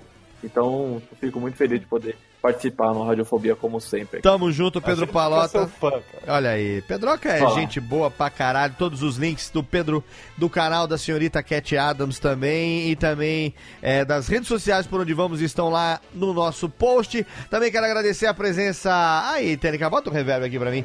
A lindona. Ela que agora vai ser cada vez mais explorada diretamente de Cascavel do Paraná. Ela que não mediu esforços e no meio do feriado está aqui falando Merlin com a gente. A minha queridona Maiara Bastianello, diretamente de Band News FM, Liz. Uhul! Essa história ficou nos anais. Gostosa! Nos anais, é isso? Meu Ó, Deus! eu vou, eu vou dizer mais, hein? Entrou pros anais e, e entrou pros anais e pros bucetais também aí, dependendo das, das histórias mais- aí. Olha, eu bem mais casca agora. Ai, meu Tá. Deus. Ai, ai, ai. Vocês, obrigado, me chamem sempre. Me sigam lá no Instagram, arroba Maiara com Ibasti. Isso E aí. no Twitter também, mas eu sou mais ativa no Instagram. Exatamente. Obrigada. Mayara hein? Basti, Beijo pra Maia- todos, adoro Mayara, olha só, eu quero que você mande um beijo especial, sabe pra quem? Pra quem? Para seu papai. Ah, meu papai. Quero que você mande Seu um, Osório. quero Seu que- tá dormindo essa hora. eu quero que você mande um beijão especial pra ele, Manda, manda sim, viu? E diga pra ele que a gente tá aqui nas melhores vibes e que tudo vai dar certo. Esse que é o Pô, esse- depois você me fazer rir, você vai me fazer chorar? Pô, Não vou fazer você chorar, quero que faça você rir, porque ele, ele é responsável por a gente ter você e, e, e a gente torce muito pra que essa luta, essa luta vai ser vencedora e tudo vai dar certo. E manda um beijo do fundo do coração, não só de mim, mas de todos os ouvintes do Radiofobia pra ele. As obrigada, melhores viu? vibes pra ele, viu, meu amor? Obrigada mesmo, obrigada a todos, viu? Beijo, E- beijo, sempre. Com certeza, e quem não conhece por acaso Maera Bachanello, diga para o nosso ouvinte, você está diariamente lá em Band News FM. Diariamente, diariamente, ou seja, todos os É dias. mais ou menos, mais ou menos. sexta-feira. Hã? Mais ou menos diariamente, assim, né? É, mais ou menos isso. Todo dia, das 6 da tarde até as 7h20 da noite, não é da coisa, ao vivo no YouTube também. E no sábado tem o meu programinha, né? Que é o É Brasil, que não acaba mais a uma da tarde. E tem reprise às 7 da manhã e às 10 da noite. É. Exatamente, junto com o nosso amigo Marcelão. Maravilhoso Duarte. E também temos o Maiara Responde, olha aí. Tá meio parado, né? É, mas precisa voltar, hein? Mas tá lá. Olha tá só. nóis, é. Estou indo para. São Paulo daqui a duas semanas. Voa Bandeirantes, voa Rua Radiantes 13 no Morumbi. É nóis. E, e- e- e intimarei você a gravar uma Era Responde com o Léo Lopes. Fechado. Por mim é nóis. Na verdade, eu vou me oferecer. Eu vou chegar lá e vou falar assim: cheguei, cadê a câmera? Tá fechado então, querido. Olha aí, É nóis. Maiara Bastianello, que é nossa querida amiga do coração. Se você não ouviu ainda o nosso Radiofobia exclusivo, Radiofobia, Radiofobia 100% Maiara, está lá o link pra você no post pra você ouvir. Programa fenomenal, você vai conhecer toda a história da Maiara Bastianello. Obrigado, Maia, mais uma vez. Você é linda, viu? Brigadaço. E obrigado também a ele que é, sim, apesar de toda a sacanagem, apesar de toda a brincadeira, apesar de toda a furação de olho, apesar de comer a mulher do amigo, ele é, sim, gente boa pra caralho, meu Não amigo. Comer ninguém. Boa noite. É você, Nikiele. Obrigado, Léo. Pô, fico feliz de estar aqui. Também quero ir pra São Paulo pra gente ir no karaokê. Quem não sabe, o Léo é a melhor, melhor companhia de karaokê do mundo. Essa voz aí do Miele que ele fez pra gente é realmente sensacional. Mas, ó, Ah, me chame, me chame. Olha só, Nossa, a- olha, a gente tem que chamar pro karaokê. Da última vez que a gente foi pro karaokê, tinha pessoas da pior estirpe. Porque tinha, tinha eu, tinha Vitinho, Nick Ellis, tinha Luli, Verdade. tinha Naka Morrison. Tinha Só gente só, só gente da, da- do baixo do baixo Lapa, do, do, ba- do baixo Augusta. Então, a gente tem que se reunir lá da próxima vez. E o Nick Ellis é um cara tão legal que a gente consegue cantar com ele não, não, não só é, Beatles, Beatles e. Como é que chama aquele. Eu sempre esqueço o nome daquele cara do, do. que a gente canta a música dele no karaokê do I am sailing. Sempre esqueço o nome dele. Rod Stewart. Rod Stewart. A gente consegue não só cantar Beatles e Rod Stewart com o Nick no karaokê, como o Nick também encara as melhores músicas japonesas com a gente lá. Isso é foda, hein? Cara, adoro música japonesa, adoro. Eu queria bom. muito saber falar japonês. Um dia você tem que me ensinar, Léo. olha só, Nick, pra quem não te conhece, se tem algum retardado mental que em 2018 ainda não te conhece, por favor, Cara. diga pra gente a- aonde que a gente encontra quem é Nick Falcielis, por gentileza. Pois é, eu sou o Nice Guy do Nerdcast, eu sou o Nick Harris do Digital Drops, do Meio Beat, do blog de brinquedo, pra quem não me conhece. Irmão de dado, gente- irmão de dado L, senhoras e senhores. Irmão do Dado, Ellis, do blog de brinquedo. E também sou o Nick do 366 Músicas, do projeto Bissexto, que vai voltar antes de música pra gente cantar junto. E YouTube, E ô YouTube. Sala da Justiça, o meu podcast, por favor, assinem e se inscrevam, Exatamente. que vai voltar essa semana. Ele, Sala tá- da ele Justiça. sofreu um, um atraso, mas tá voltando. Sala da Justiça tá voltando, 366 é, é- é só, só acontece em ano bissexto. E o, o- deixa eu dar um recado aqui pro YouTube. Ô YouTube, tô falando com você agora, ô, ô YouTube. É, o YouTube tá de paz agora, tá se de boa. fu- é, O YouTube e o Facebook também, esse filho da puta desse Facebook aí, o Mark Zuckerbussa. Ah, esse, aí, esse aí é foda. Se vocês fuderem com o 366 do Nick de novo, vocês vão ter que se ver, não comigo, mas com o buraco do, do Sri Lanka lá, que vocês vão ter que se ver com esse buraco. É, olha aí, ó. É isso aí, ó. É, Porque o- os canais Não, aí. o YouTube tá na boca, É, Facebook os canais é aí tem a, tem a manha de ficar boicotando o projeto do Nick aí e a gente, a gente é defensor do Nick. É, o Johnny Ken que falou pra mim, porra, tu, no primeiro ano tu perdeu o teu canal no YouTube. Aí eu fiz É, então. página no Facebook. Eu perdi meu perfil de 11 anos no Facebook. Mas você sabe, agora, você sabe por que, que você perdeu os dois anos que aconteceu? Ah, Porque você não cumpriu a promessa de me chamar pra cantar a música que eu falei que ia cantar com você. não, mas essa aí a gente não teve oportunidade. Que a gente ia cantar. cantar agora da A gente ia cantar aquela música do Calbi que não rolou ainda, a música do Calbi, que a gente tá prometendo aí, ué. Então agora. Pois vai. é. Mas eu cantei, quando o Calbi morreu, eu cantei uma música pra ele. É, mas nós vamos cantar agora de novo aquela música do Calbin. Calbin interpretando o Frank Sinatra, nós vamos cantar junto. Eu vou cantar, nós vamos cantar a música do Frank Sinatra como se fosse o Calbi cantando e eu vou cantar a música com a entonação do Calbi. Nossa, vai ficar bom demais. Nós vamos cantar, você escolhe se você quer New York, New York, se você quer My Way, My Way, acho que fica bom também, hein, na voz do Calbi. Acho que My Way, My Way fica legal também. É Now, vai ficar muito bom. The end is near. And so I face the final curtain. Vai ficar excelente. Vamos lá cantar 366, tá chegando mais um ano bucesto. E nós temos aqui Nick Ellis, que é nosso querido brother Sam. Em breve nós vamos trazer o Nick aqui, porque a gente tem uma pauta que está para acontecer em breve.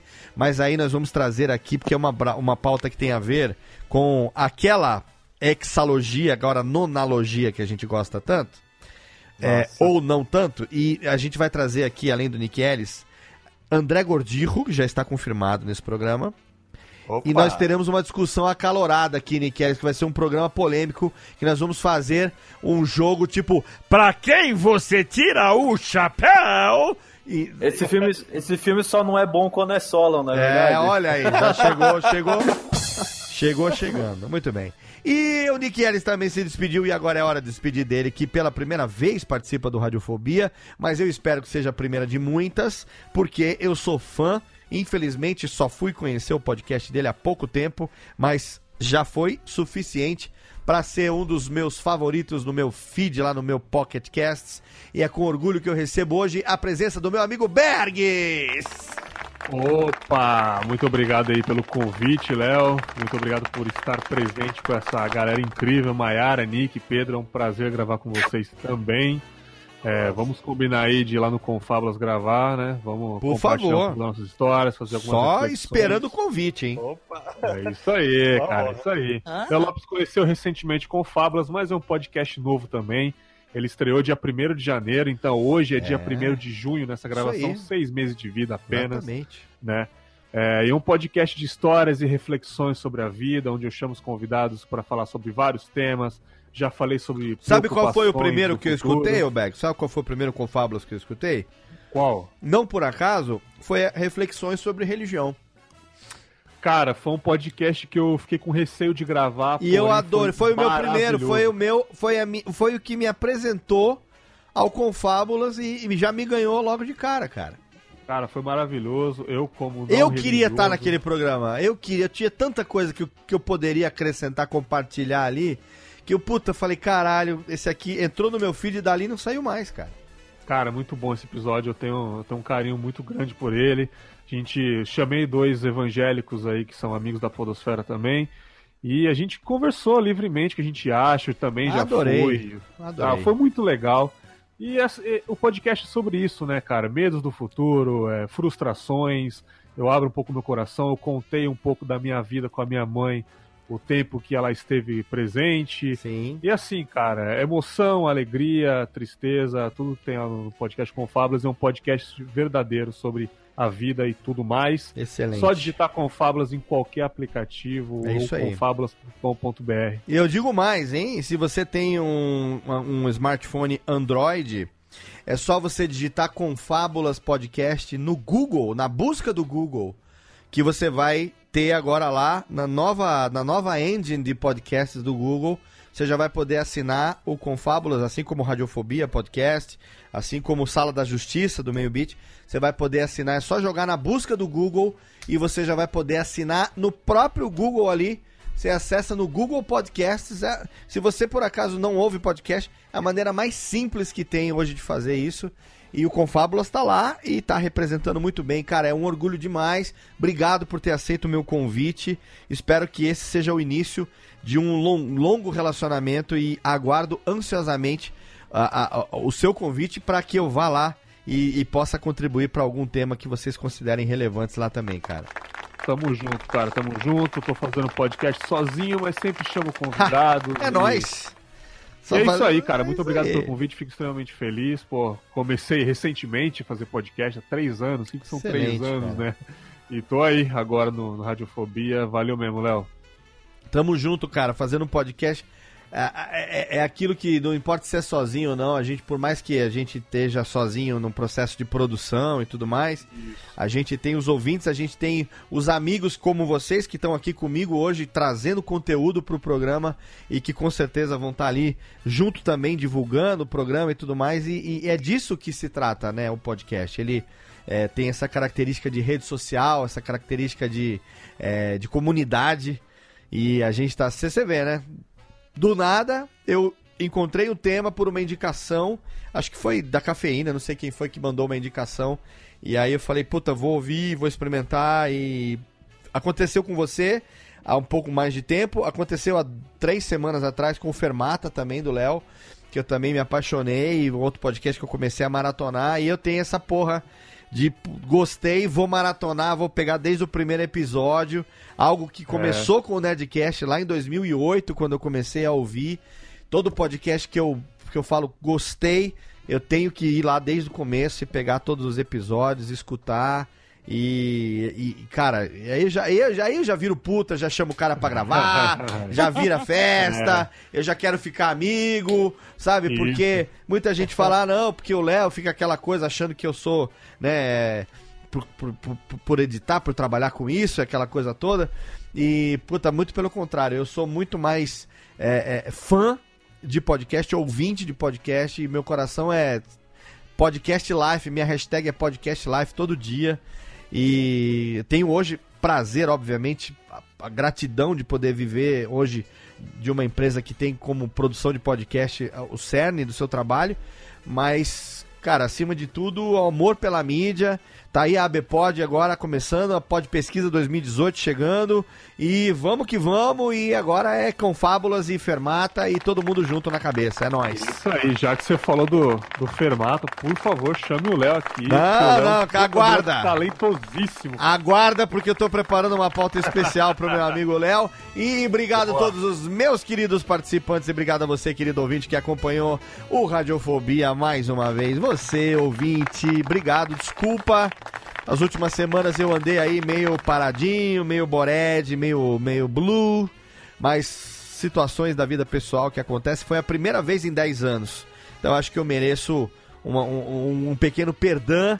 Eu acabei recuperando em uma semana, publiquei três programas, fiquei up to date e agora não acaba mais. Radiofobia.com.br a cada duas semanas tem o podcast pra você, alternando Alotênica e Radiofobia Classics. Obrigado, queime um livro, derrube uma árvore, enterre um filho e até logo vai, maestro. Tchau!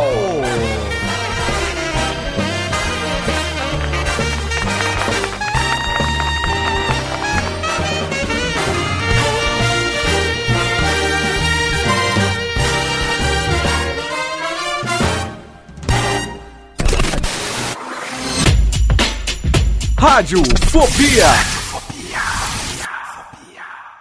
Este podcast foi publicado pela Radiofobia Podcast Network. Olá, eu sou Léo Lopes e quero convidar você a ouvir o Pod Notícias, a sua dose semanal de informação sobre o mercado de podcasts no Brasil e no mundo. Um podcast curtinho de 15 minutos com o resumo de tudo que acontece nesse universo do podcast que cresce a cada dia e que chega até você toda segunda-feira às 7 horas da manhã no seu agregador de podcast preferido e também no YouTube. Acesse agora em podnoticias.com.br.